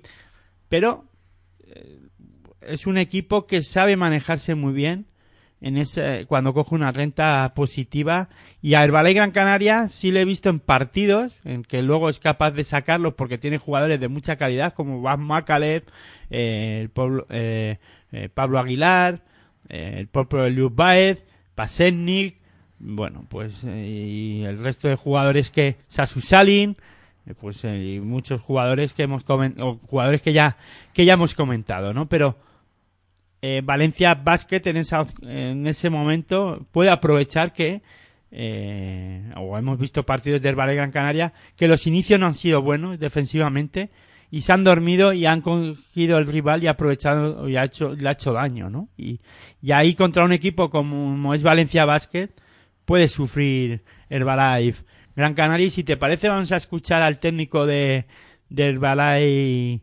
eh, Gran Canaria, eh, Luis Casimiro, a ver qué opina él de las claves o las que, las que podían ser las claves de este partido para él. Bueno Luis, después del, lunes pasado que nos diste un poco un baño de agua fría cuando nos hiciste aplacar, ¿ha moderado esa percepción del estado físico del equipo? Sí, claro. Eh, hablábamos el lunes, eh, la, previa allí en Media Day fue el martes, cuando veníamos de un lunes donde habíamos entrenado nueve solo. Entonces, eh, claro, evidentemente no era la misma sensación y, ni el mismo estado físico que un viernes, donde bueno, pues eh, ha habido mucha terapia por medio, ha habido mucho tratamiento, se le ha cuidado mucho y bueno, yo creo que llegan prácticamente todos en un estado más o menos óptimo. Eh, los que no están al 100%, como es el caso de Bomacale, eh, están haciendo un extra porque el momento lo requiere y porque la competición es muy motivante. Y Xavi, bueno, Xavi eh, ayer no pudo entrenar todavía, Xavi Rabaseda. Y hoy vamos a ver si ahora el preparador físico, los fisios le hacen alguna prueba para saber si puede estar para para poder ayudar en un momento determinado, pero la evolución ha sido buena y sobre todo un poco lo que estaba diciendo Oriol Paulino, que los jugadores y estando aquí y viendo ya el día de ayer de competición, yo creo que todavía están eh, mucho más motivados y con mucho más deseo de poder jugar y hacerlo bien que, cuando estábamos todavía allí entrenando en, en, Gran Canaria. Bueno, Luis, ayer en la primera jornada los favoritos en principio han ganado, con cierta dificultad hoy podemos dar la sorpresa ante un potente Valencia de básquet? Bueno, que ayer no hubiese sorpresa, está bien, ¿no? Que los cabezas de serie sí, eh, ganasen ayer. Bueno, es bueno porque siempre sabemos que, que la Copa del Rey suele haber una sorpresa, ¿no? Una sorpresa a alguien que, que, que no está llamado a hacer ciertas cosas y que lo hace. O sea, que eso seremos nosotros, ¿no? Esperemos que sea así que hagamos el trabajo suficiente y, y vuelvo a insistir. Yo creo que lo mejor ahora mismo es que hemos perdido los dos partidos con Valencia y que estamos más cerca de ganar que de seguir perdiendo. Entonces yo creo que eso es lo mejor para nosotros, lo más motivante también cara al jugador para un poco espolearles y, vamos a ver si somos capaces de, poder dar esa sorpresa y que uno de los cabezas de serie no, no llegue a las semifinales y que sea evidentemente el de nuestra eliminatoria. En la última charla antes del partido, ¿qué le va a decir a los jugadores? no sé, todavía no lo he pensado, todavía no lo he pensado, pero vamos, sobre todo en la última charla justo antes del partido hablaremos de cuestiones, sobre todo estrictamente baloncestísticas. Seguro que en el vídeo que vamos a tener antes de comer hablaremos, veremos sus cosas, pero también será, eh, veremos o hablaremos sobre situaciones más de motivación. Pero en la charla ya aquí en el Buesa, justo antes de empezar el partido, serán temas de defensa de pick and roll, de defensa de juego interior, de eh, contraataque, etcétera. O sea, serán cuestiones ya muy puro, puramente técnicas, tácticas y, para saber que tenemos que desarrollar y trabajar muy buenos detalles para poder conseguir una victoria final. Bueno, pues eso es lo que comentaba, ¿no? Luis Casimiro sobre las claves del partido, como él veía la eliminatoria. Vienen mermados físicamente, sobre todo Bob Macalef y eh, Xavi Rabaseda, sobre todo Xavi Rabaseda es duda, ¿no? Para, para poder disputar el partido. Bob Macalef podrá jugar, no sé si algún 70 un 75% de, de sus facultades físicas, pero eh, sobre todo Xavi Rabaseda es un jugador clave para el tema defensivo. Veremos a ver cómo, cómo lo... Si no puede jugar, a ver ahí eh, Luis Casimiro cómo lo suple, ¿no? Suple esa, esa baja, ¿no? Pero bueno, eh, finalmente tendrá que tirar de lo, de lo que tiene y si solo pudieron trabajar nueve el lunes en el entrenamiento, pues bueno, habrá jugadores, no solo serán vos Maca de Ficha Rabasea los que estén mermados físicamente, ¿no? Pero bueno, los que sí más pre- preocupaban para el equipo y para el, para el técnico y para los preparados físicos era Xavi Rabasera, el que más el que más preocupaba. Y luego comentaba, ¿no? También el tema de qué es lo que va a comentarles al final o en la charla final o en una de la, última charla. Él hablaba, ¿no? Del tema de del pick and roll, importante, ¿no? Importante esa jugada entre Diop y Duljevic porque está funcionando muy bien también al muy bien al técnico del, del Valencia Basket eh, Pedro Martínez y un Pedro Martínez que además le está insuflando al equipo Taronja un, un plus defensivo muy bueno y ahí veremos a ver, ¿no? El partido yo creo que y me voy a voy a, a tirarme a la piscina, ¿no? Eh, creo que se va a desarrollar a pocos puntos.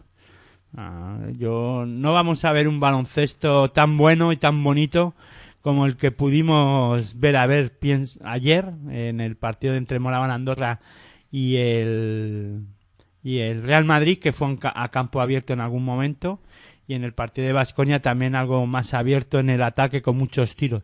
Creo que aquí vamos a ver un partido más táctico en el que Valencia Basket va a impo- intentar imponer ¿no? ese ritmo, no sé si no pausado, pero sí controlar el tiempo de partido de, desde el inicio, porque Albalá y Gran Canaria con, con Bob Macalef y con este lo diré, Oliver. con Albert Oliver le gusta más correr, sobre todo con Bob Macalef, y ahí tendrán que estar atentos Diop y, y eh, Guillem Vives eh, para intentar controlar el partido, ¿no? Sí, porque Bocan Macalef es un base muy muy vertical. Más explosivo. Sí, sí, muy explosivo, como tú comentas. Eh, este Albert Oliver es menos explosivo, baja un poco más, puede ser un, un- un base que puede controlar más el baloncesto y, con- y bajar el ritmo de juego, pero yo creo que que el ritmo alto del partido no le va a venir bien a, a Valencia Basket, ¿no? Veremos a ver qué, qué ritmo se impone. También está Van Ronson para intentar defender, que en el último... Está muy regular, ¿no? Sí, pero bueno, el último partido me gustó, por lo menos el tema defensivo. Sato va a ser importante Sato, en esa sí, Z, ya lo hablamos en el programa anterior, también en el de Territorio ACB, de, hablando del repase de la Liga Endesa ACB de la jornada 21. El tema de Sato es un, el termómetro, uno de los jugadores termómetro a la hora de jugar defensivamente, porque luego los dos equipos eh, son equipos que se, eh, se prodigan mucho en el lanzamiento exterior, de la línea de, de ese 75, ¿no? Sí, también es otra de las claves, ¿no? Ver quién está más acertado. Hay Rafa Martínez, Almeterio. A ver quién atempera más los nervios en Sí, un momento sí. dado. Son eh, jugadores de rachas también, ¿eh? También, muy, muy enrachado puede estar. Igual en- que a Sí. en, en Herbalife. Sí, además, eh, sí, sí. Pablo Aguilar, un jugador que se lanza mucho, el 4 lanza mucho. Lucima lanza menos. Veremos a ver, ¿no? Will Thomas va a ser un jugador clave y diferencial en el, en el que eh, mm, completo para, para Valencia Basket, pero que difícil de defender para, para Herbalife y Gran Canaria. Aunque normalmente no es un jugador que destaque mucho, Will Thomas en la puntuación, pero sí va a ser clave sobre todo para el tema del rebote, ¿no? Que ahí es un jugador que parece que no está y es capaz de coger dos, tres rebotes importantes y claves en un partido, ¿no? Sí, un jugador muy importante para Valencia y que las últimas jornadas, pues también está destacando en eso que tú dices, tema rebote, tema defensivo y, y también pues eh, ese tipo de, de jugadas que, que las hace también. Si te parece, vamos a escuchar a Pedro Martínez a ver qué, qué nos puede, lo- qué nos comenta él, ¿no? De lo que pueda ser el partido de que está a punto de comenzar ya mismo eh, esta tarde, ¿no? Bueno, Pedro, ya se ha vivido el ambiente, lo vieron jugadores, los del Herbalife Gran Canaria ayer, la Copa ha explotado y lo ha hecho, lo ha hecho como, como crees que hace a un equipo, una plantilla, Herbalife Valencia, vivir ya la intensidad de esta Copa de cara al partido de hoy. Bueno, eh, está claro que en la Copa no es un partido normal, no es, no es un partido comparable a otras competiciones. El, eh, todo lo relacionado con, lo anímico es muy importante. Personalmente creo que más importante que lo táctico, que lo táctico creo que, tiene su, valor, pero al final es eh, tener buenas sensaciones, entrar eh, en la competición bien, coger sensaciones que te permitan jugar con confianza y, bueno, y, saber que los equipos pues intentan dar su máximo, ¿no? Con lo cual, bueno, pues va a ser un partido difícil para los dos y esperemos que sea un buen partido para el aficionado. ¿Se han resuelto, Pedro, los problemillas que hablaba ayer que tenía en la plantilla? Bueno, lo dije porque siempre hay problemas, digamos, ¿no? Siempre hay jugadores que, pues, que reciben tratamiento, como los de Granca y como los nuestros, ¿no? Pero en principio contamos con todos, que jugarán pues con molestias, ¿no? Pero que estarán para jugar y para ayudar al equipo, aunque no estén al 100%. Hablabas de ese control anímico, ¿qué les has pedido a tus jugadores a lo largo de estos días y sobre todo qué le vas a pedir en el día de hoy? Bueno, eh, intentar hacer las cosas eh, con el máximo de tranquilidad y con normalidad. Yo creo que eso es, lo más importante. Es fácil de decirlo, pero es un poco difícil de conseguir, ¿no? Porque bueno, pues, pues eh, eh, hay mucha presión externa, ¿no? El partido está claro que, que la previa de los partidos, eh, por el, tipo de competición y, por la importancia que tiene, hace que todo sea un poquito diferente. Entonces, bueno, pues eh, yo tengo algunos jugadores que son expertos en estas cosas y yo creo que estos lo van a llevar bien, pero también tengo alguno que es la primera vez que juegan una competición de este tipo en España y o- o bien porque son jóvenes, ¿no? Entonces, bueno, pues con estos pues vamos a ver si son capaces de, de entrar en el partido con buen pie. En Gran Canaria hay jugadores de referencia, como puede ser Bob Macalé, que, que empieza en este torneo. ¿Tú crees que les va a pesar mucho o su experiencia también la compensará? Macales es un jugador con, con corazón de campeón, ¿no? Ha jugado Final Fours, eh, yo creo que a este no le va a afectar, ¿no? Hablaba más, pues, sobre todo, pues, jugadores más jóvenes, ¿no? Que, bueno, pues, que son jugadores con, con experiencia, pero la Copa es diferente. La Copa no, no es como un partido de playoff, no es como un partido de liga regular y, bueno, pues a alguno le puede afectar, ¿no? También depende también lo, lo que los jugadores sean capaces de abstraerse, ¿no? Hay veces que jugadores jóvenes, ¿no? Eh, Son capaces de, de aislarse y, y dar un buen, un buen rendimiento para sus equipos. Bueno, pues eso comentaba Pedro Martínez, tema también importante, ¿no? Saber manejar los nervios, la presión, eh, tanto por un equipo como por otro. Y Aitor, te voy a pedir que te mojes, como hicimos ayer. ¿Qué crees que pasará en esta primera eliminatoria entre Valencia Basket y, el Herbalife Gran Canaria? Bueno, primero hay que decir que ya hemos tenido dos precedentes en esta temporada. Eh, ya, se han, ya han disputado dos partidos de la Liga Andesa ACB, la Liga regular, tanto Valencia Basket como Herbalife Gran Canaria ya se han enfrentado. En, el- en la tercera jornada se enfrentó Herbalife Gran Canaria contra Valencia Basket. Ese partido yo no le doy tanta importancia porque fue en el momento en el que eh, el Valle Gran Canaria estaba en esa racha tan mala de, inicio de, temporada. Hay que recordar que el Valle Gran Canaria es el actual campeón de la Supercopa de la Liga Endesa ACB y en ese partido perdió 75-84 ante Valencia Basket y al que yo creo que sí hay que darle algo más de importancia porque los dos equipos ya se encuentran metidos en dinámica de, de competición y ya con un ritmo de juego más, más alto es al encuentro que se disputó en, en la Fonteta de San Luis en la jornada eh, 19 eh, hace muy poquito eh, pues eh, ganó Valencia Basket por 86 a, a 81 y bueno un partido muy muy igualado. Y no sé qué puede pasar esta tarde hombre yo pienso que va a ganar Valencia Basket. Eh, por lo que he comentado un poco eh, en la, esta, hablando de este de este partido, ¿no? La regularidad de la defensa de Valencia Vázquez, sobre todo al inicio, es buena y, y es un equipo que tiene más regularidad que, que el Valle Gran Canaria y es capaz de meterse más en, lo, en los inicios de partido, suele salir más enchufado y bueno, sí que es verdad que también mm, si he comentado antes que los partidos son largos en la Copa del Rey, no voy a dejar de decirlo, ¿no? Y el Valle Gran Canaria tendrá su, su opción, ¿no? Pero, no sé, me, me huele a un partido, la sensación que me da que va a ser una especie al partido de Basconia con, con Iberostar, ¿no? En el que eh, va a dominar Valencia Basket el partido de casi de principio a- al final y se lo va a llevar pues por 10-11 puntos arriba. Yo suscribo lo que, lo que has dicho. Es un partido muy similar a que jugaron en Liga, como tú comentabas, hace apenas eh, dos jornadas. Y, y bueno, eh, sí que Valencia Basket creo que va a imponer su ritmo. A lo mejor el Baray Gran Canaria tiene su momento de partido donde la inspiración en el perímetro de hombres como Quirico Aguilar que hemos hablado, pues le hacen eh, albergar alguna esperanza de, de, conseguir la victoria, pero en principio para mí también favorito del Valencia. Yo creo que por un margen algo más ajustado de lo que has comentado tú de esos 10, 11 puntos, mm, creo que estará más cerca. Yo no he hablado de favoritismo, ¿eh? Hablo de que creo que puede estar un puntito por encima, sobre todo por el tema de que sale algo más enchufado eh, Valencia Vázquez, pero favorito yo no veo a ninguno.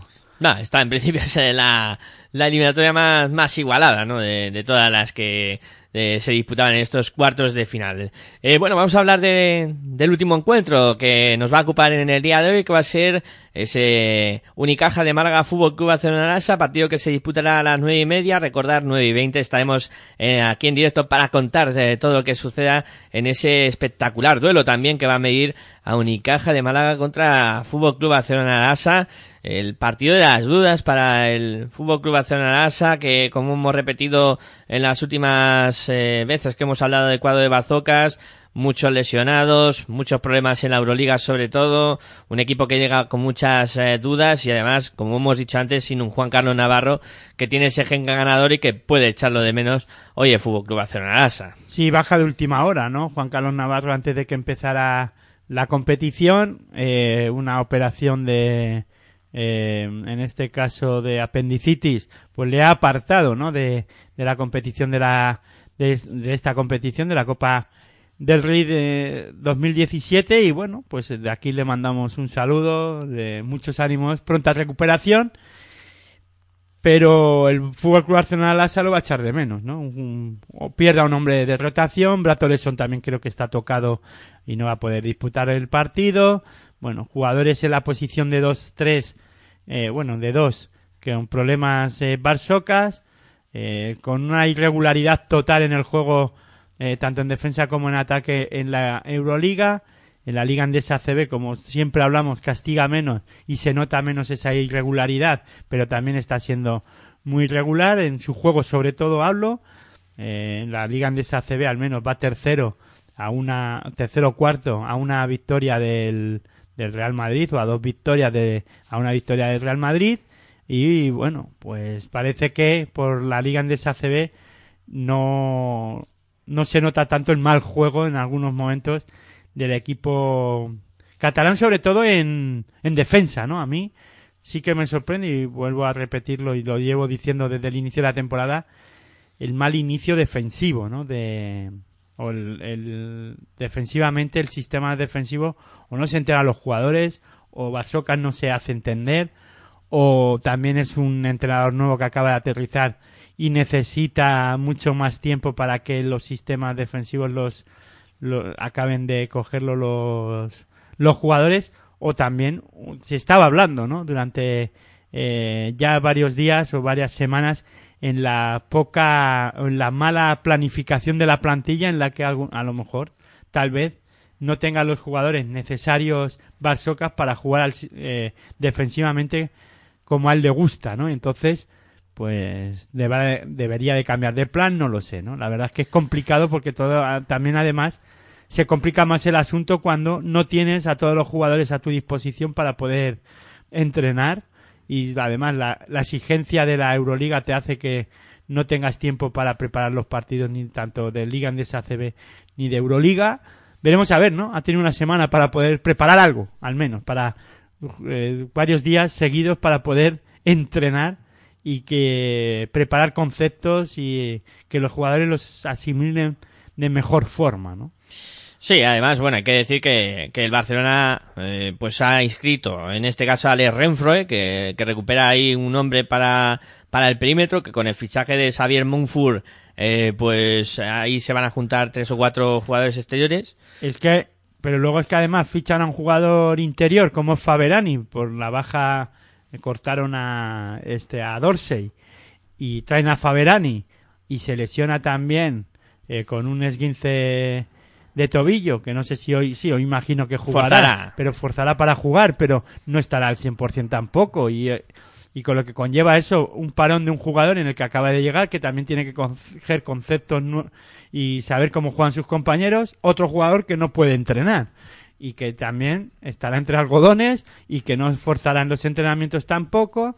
Bueno, eso un contratiempo más, ¿no? Y además en la posición en la que el Fútbol Club Barcelona Lassa también pues está mermado, ¿no? Y, eh, en el juego interior está mermado también en los bases, eh, de dos también. Bueno, tiene problemas en todas las líneas, pero en el juego interior, sobre todo defensivamente, pues Faberani es un jugador clave para el tema defensivo y para eh, ser un jugador clave en la intimidación de, de sus rivales, porque ante Tomic eh, en ataque es, es el mejor jugador que tiene interior el Fútbol Club Barcelona Lassa, pero en defensa hay veces que baja su, eh, su, eh, su nivel, ¿no? Entonces, eh, Faberani es el jugador que ahora mismo pues le puede dar ese empaque defensivo y ese trabajo sobre todo en el rebote que hoy además le puede castigar y mucho con a Unicaja de Málaga puede sufrir en el juego interior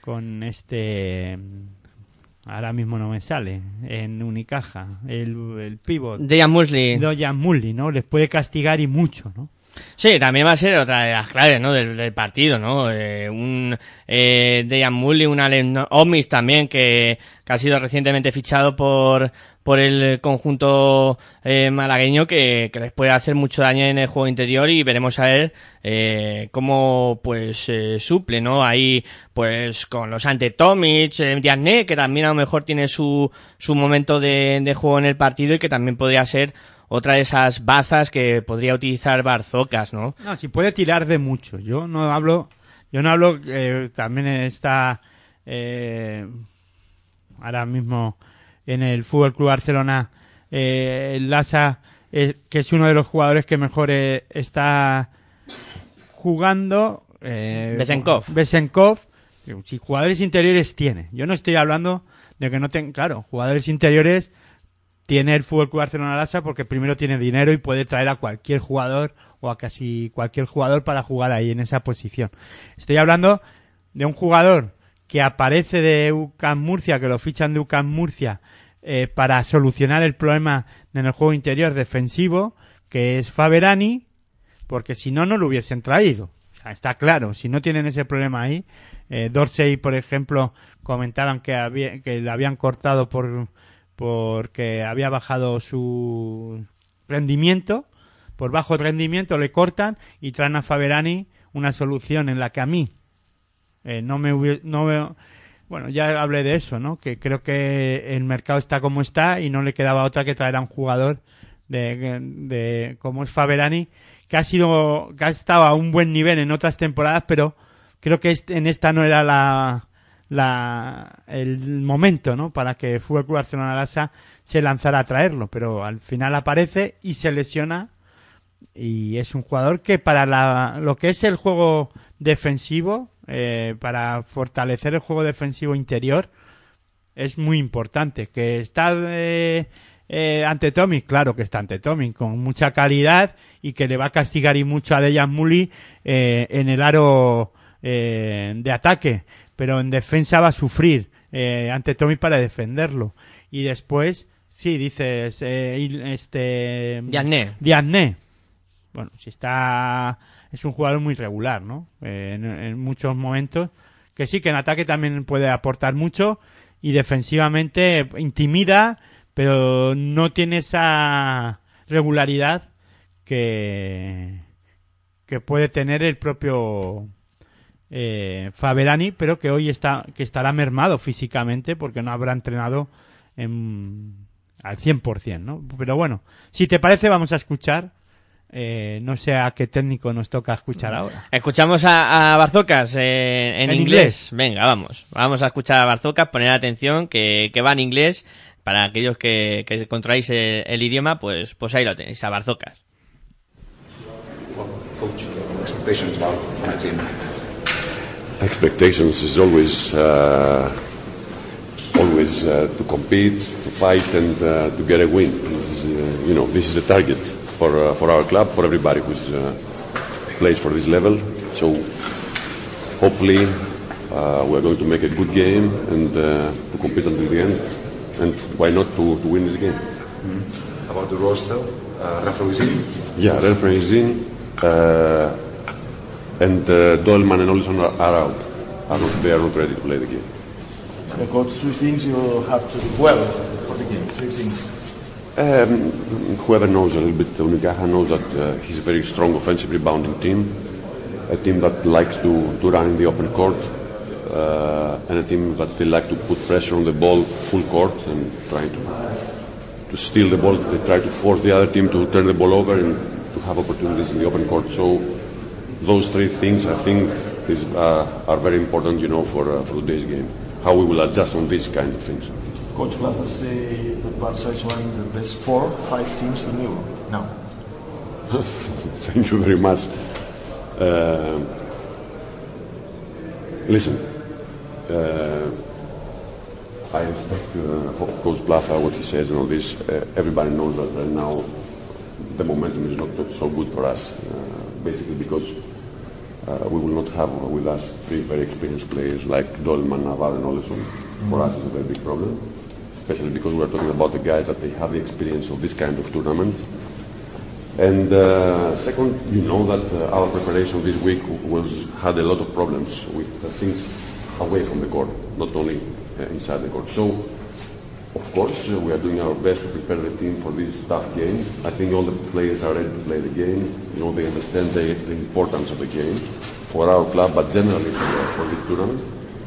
So, uh, I can say that, as I said before, and I don't, want to hide, we're not the favorite in this tournament. But I think that we have potential, we have level, we have quality, and uh, we just need to show it.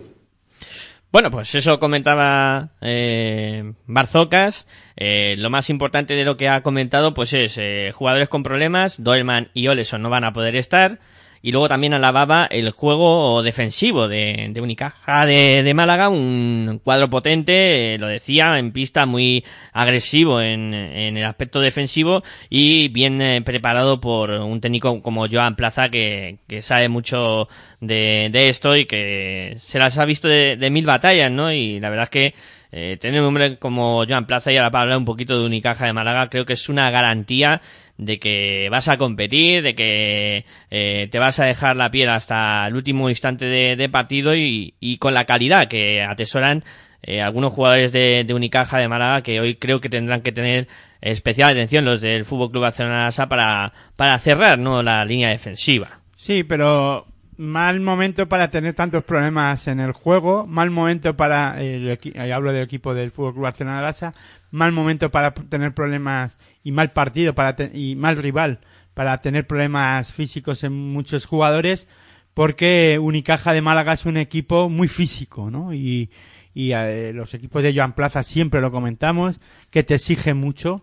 Ya en el partido de liga de la Liga Andesa ACB eh, Unicaja de Málaga le gana por 95-89 al Fútbol Club Barcelona Lasa y además le exige tanto en defensa como en ataque y además te eh, pide que pase de muchos puntos, eh, juega eh, porque siempre eh, lo se comenta, ¿no? Joan Plaza juega un baloncesto muy defensivo y que y luego es un equipo que eh, casi llega casi siempre, sobre todo en esta temporada, a casi 85-90 puntos, ¿no? Y, y te, para ganarle hay que ganarle, hay que jugar en ataque muy bien y estar intensamente eh, en defensa, ¿no? Con mucha intensidad, eh, te exige mucho eh, en ataque, sobre todo, bueno, en ataque, eh, en el partido, con jugadores que, como Alberto Díaz, Dani Díez, jugadores que físicamente eh, pues son un portento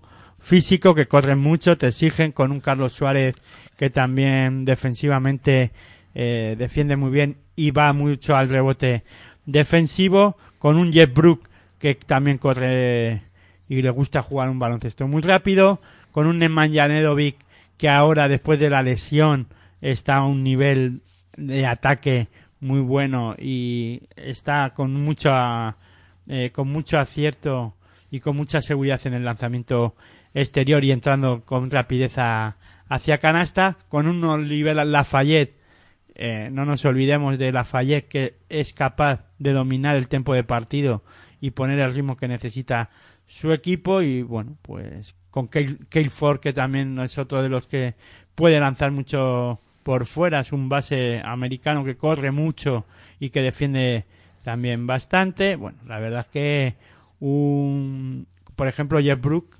eh, en el juego interior puede jugar de cuatro, sale también a tirar y postea muy bien, al poste bajo juega muy bien de espaldas al aro y bueno, veremos a ver, ¿no? Eh, yo creo que hoy va, eh, Unicaja de Málaga para mí es favorito para ganar el Fútbol Club Barcelona Lassa por el- la forma de, de jugar que, tiene y porque además lleva un- eh, de cinco partidos que llevan disputados en estas últimas jornadas en la Liga Andesa CB, cuatro los ha ganado, ha perdido uno, pero la regularidad de juego no cambia, no cambia nada y está a un nivel físico además muy bueno, ¿no? Llega esta Copa del Rey a un nivel físico hasta ahora lo que a mí me ha demostrado. Ahora escucharemos a Jan Plaza, le preguntarán y dirá que es que algún jugador tiene algún problema. Pero quien no tiene problemas, ya hemos oído a Pedro Martínez. ¿no? Vamos a escuchar a Jan Plaza, a ver qué dice. ¿Preparados para el partido, para el día? Sí, sí, llevamos bien como unas sensaciones, el equipo ha trabajado bien, es consciente de que hemos querido llegar a este mes en las mejores condiciones posibles, empezamos con buen pie la semana pasada, pero eso ya es historia y, y hemos de jugar mejor si cabe. Lo sucedido ayer en el partido Real Madrid-Andorra, digamos que sirve como para que los, las alternativas de poder se lo crean más todavía. Sí, hombre, yo hoy he visto a la gente de Andorra jodida, lógicamente, ¿no? He visto a la gente de Tenerife, sin embargo, pues muy contenta con, con la imagen que dieron. Yo creo que para los novatos, para los jugadores eh, que no hayan jugado nunca en una Copa del Rey, han de saber que, que todo puede pasar, que has de remar y que nosotros lo que hemos de hacer es acabar el partido habiendo sido competitivos al 100%. Si somos competitivos, hacemos eh, sufrir al Barcelona hasta el último segundo y perdemos, pero hemos dado lo mejor de nosotros mismos, fantástico. Esperemos que no sea así y que eso nos lleve a ganar, pero eh, realmente será una demostración de madurez, de olvidar lo que pasó hace una semana. No podemos vivir de rentas, no podemos pensar que jugando igual que jugamos contra el Real Madrid ganaremos a, a todo un Barcelona herido y capaz de, de lo mejor, también de lo peor en algunos momentos, es verdad, pero entonces si lo hacemos tendremos opciones de ganar y espero que así sea. Joan, decías que el, que el Barça viene herido. ¿Esto puede ser un arma de doble filo, la necesidad que tiene ahora el Barça de, de recuperarse y de volver a enseñar su mejor versión? Claro, claro. Cuando juegas, esto lo hemos hablado muchas veces, en Madrid, en Málaga, en Sevilla, en Lituania, en Barcelona, en el mundo. Cuando juegas contra un equipo que está herido, como es ahora mismo Barcelona, es capaz de, de, de borrarte el mapa. Cuando juegas contra un equipo que está luchando por la salvación, no es el caso de Barcelona, pero a veces nos pasa cuando jugamos contra un equipo de un aparente menor rol, eh, son igualmente peligrosos. Entonces lo que te cabe a ti es centrarte en lo tuyo y eh, lo tuyo es hacer muy bien tus cosas, no depender de cómo estén los demás, hacer un partido en minuto 1 a 40 con nivel de seriedad brutal y si eso pasa, yo estaré tranquilo. ¿Sensaciones que percibes hoy en el equipo? ¿En el desayuno, en la convivencia? No, tengo buenas sensaciones. Desde hace días, incluso algún día, incluso antes de perder algún partido de los anteriores, las sensaciones de que el equipo está enfocado ante este mes fundamental. Y ahora es muy fácil hablar de lo que pasará dentro de dos semanas, pero en dos semanas tenemos un partido vital también contra Bayern. Entonces yo creo que el equipo se sabe conocedor de haber llegado a este punto en bu- con buenas sensaciones.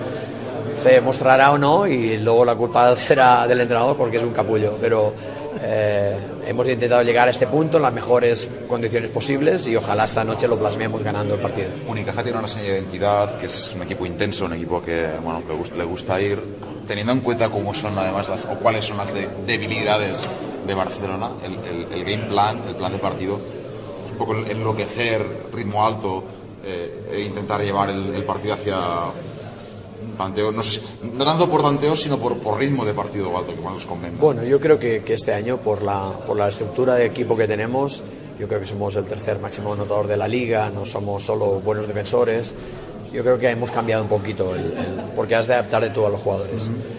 Entonces, lo que queremos es jugar al ritmo nuestro. Y es evidente que Barcelona querrá quizá un, un juego más lento, donde sus jugadores puedan anotar, eh, cargando mucho sobre Tomic, sobre la capacidad de, de sus bases, de sus tiradores. Eh, no sabemos, yo a- a- ahora mismo no sé cuál de los tres primeros bases va a jugar. Entonces hemos de ser conscientes de que nosotros debemos ser sólidos, defensivamente sólidos, hacer los menos regalos posibles en forma de balones perdidos, eh, dominar nuestro rebote defensivo tanto como podamos, incluso por encima de nuestro rebote defensivo del que todo el mundo habla. Si esto lo hacemos tendremos alguna posibilidad, si no, eh, nos barrerán. Joan, aludías ayer a que es posible que jugadores que incluso han tenido menos protagonismo puedan, puedan salir a la pista y puedan preparar algo diferente. Bueno, eh, inevitablemente si pensamos eh, de una forma muy provinciana, pensaremos en el partido de hoy. Pero queremos ser un equipo ambicioso y entonces eso querrá decir que hemos de dar una buena rotación. Tenemos, queremos tener tres partidos en tres días y, eso hay que ponerlo sobre, la, sobre el tapete. Para nosotros hoy es una final, es evidente. Y queremos dejar todas las baterías incluso vacías para mañana recuperarnos. Pero es evidente de que hay jugadores de, de quien hoy necesitaremos que den un paso adelante. Bueno, pues eso comentaba ya en plaza, coincidiendo bastante con lo que había comentado Aitor, el tema de el tercer equipo más anotador, eh, aunque lo puedan eh, pues tirar a lo mejor el, juego de, de Jan Plaza en algún momento de, de defensivo, pero no, él decía que pues, lo, que me- lo que comentaba Aitor, que es un equipo muy anotador, que va a llevar el partido a lo físico y como siempre Aitor te pido un pronóstico para, para este duelo. Ya lo he dicho, ¿no? Y fíjate que es difícil decirlo, ¿no? En- siempre cuando se enfrentan este tipo de equipos a, o los equipos de la Liga Andesa CB a tanto al Real Madrid como Fútbol Club Barcelona, Lasa, porque lo, lo normal y lo eh, casi coherente, ¿no? Es decir que eh, los favoritos son Madrid y Barcelona, ¿no? Eh, en los partidos que se enfre- enfrenten. Pero a mí por sensaciones, yo lo digo, creo que esta vez la sensación y el juego, tal vez me equivoque o me pueda equivocar esta, eh, luego después de comentar el partido y me deje mal la cosa y luego habrá que echarle la culpa al técnico porque como él bien ha dicho, luego la culpa será del técnico porque es un capullo, pues en este caso, pues para mí favorito, no favorito, ¿eh? Tiene más opciones Unicaja de Málaga gana- ganar el partido y si hay que decir de favoritismo, si me pides eh, quién va a ganar, creo que va a ganar Unicaja de Málaga por 10, 10, 8 o 10 arriba. Yo también creo que va a ganar Unicaja de Málaga, a no ser que hoy eh, T-Rice eh, tenga el día pues eh, inspirado y le saca un partido de esos de 30 puntos y, y siendo un crack. Una baja importante también para, para hoy el Fútbol Club Barcelona es Justin Dolman, que es una baja importante sobre todo porque en el tiro exterior es un cuadro que sale mucho a tirar, como todos sabéis, y eh, es un jugador que puede terminar un partido, ¿no? Eh, le falta ese jugador también al Fútbol Club Barcelona Lasa como es Justin Dolman que eh, es un jugador que aporta mucho en el ataque, ¿no? Y sobre todo en los, en los primeros minutos de partido, ¿no? Pues sí. Acapara mucho balón al, al inicio de los partidos y es capaz de tranquilizar al equipo en algunos momentos en el ataque, ¿no? Pues sí, la verdad, Hitor, que tenemos una tarde interesante de, de básquet con eh, estos dos eh, cuartos de final que os vamos a contar.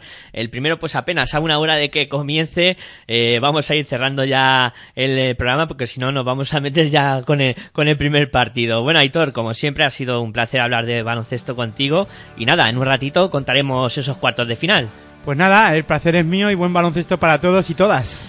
Bueno, pues nada, agradeciendo la atención prestada por todos vosotros, os emplazamos a que a las 7 menos 10 sigáis en esta sintonía en Pasión por Baloncesto Radio para vivir la Copa del Rey de Victoria Gasteiz 2017 con esos cuartos de final que os contaremos. Hasta entonces, me despido, como siempre, muy buenas y hasta luego. seguir al margen, viviendo en el alambre.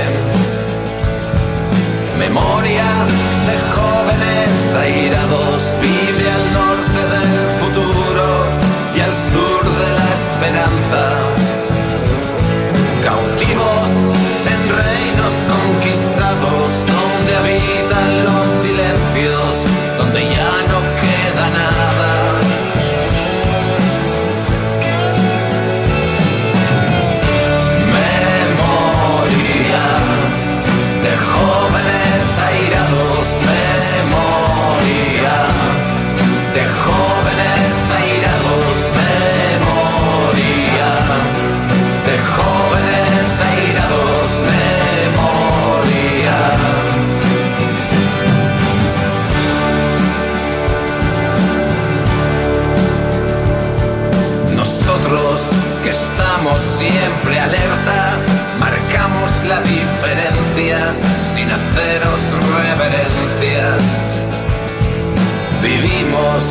caminamos sin aliados, amamos como soñamos, soñamos siempre armados.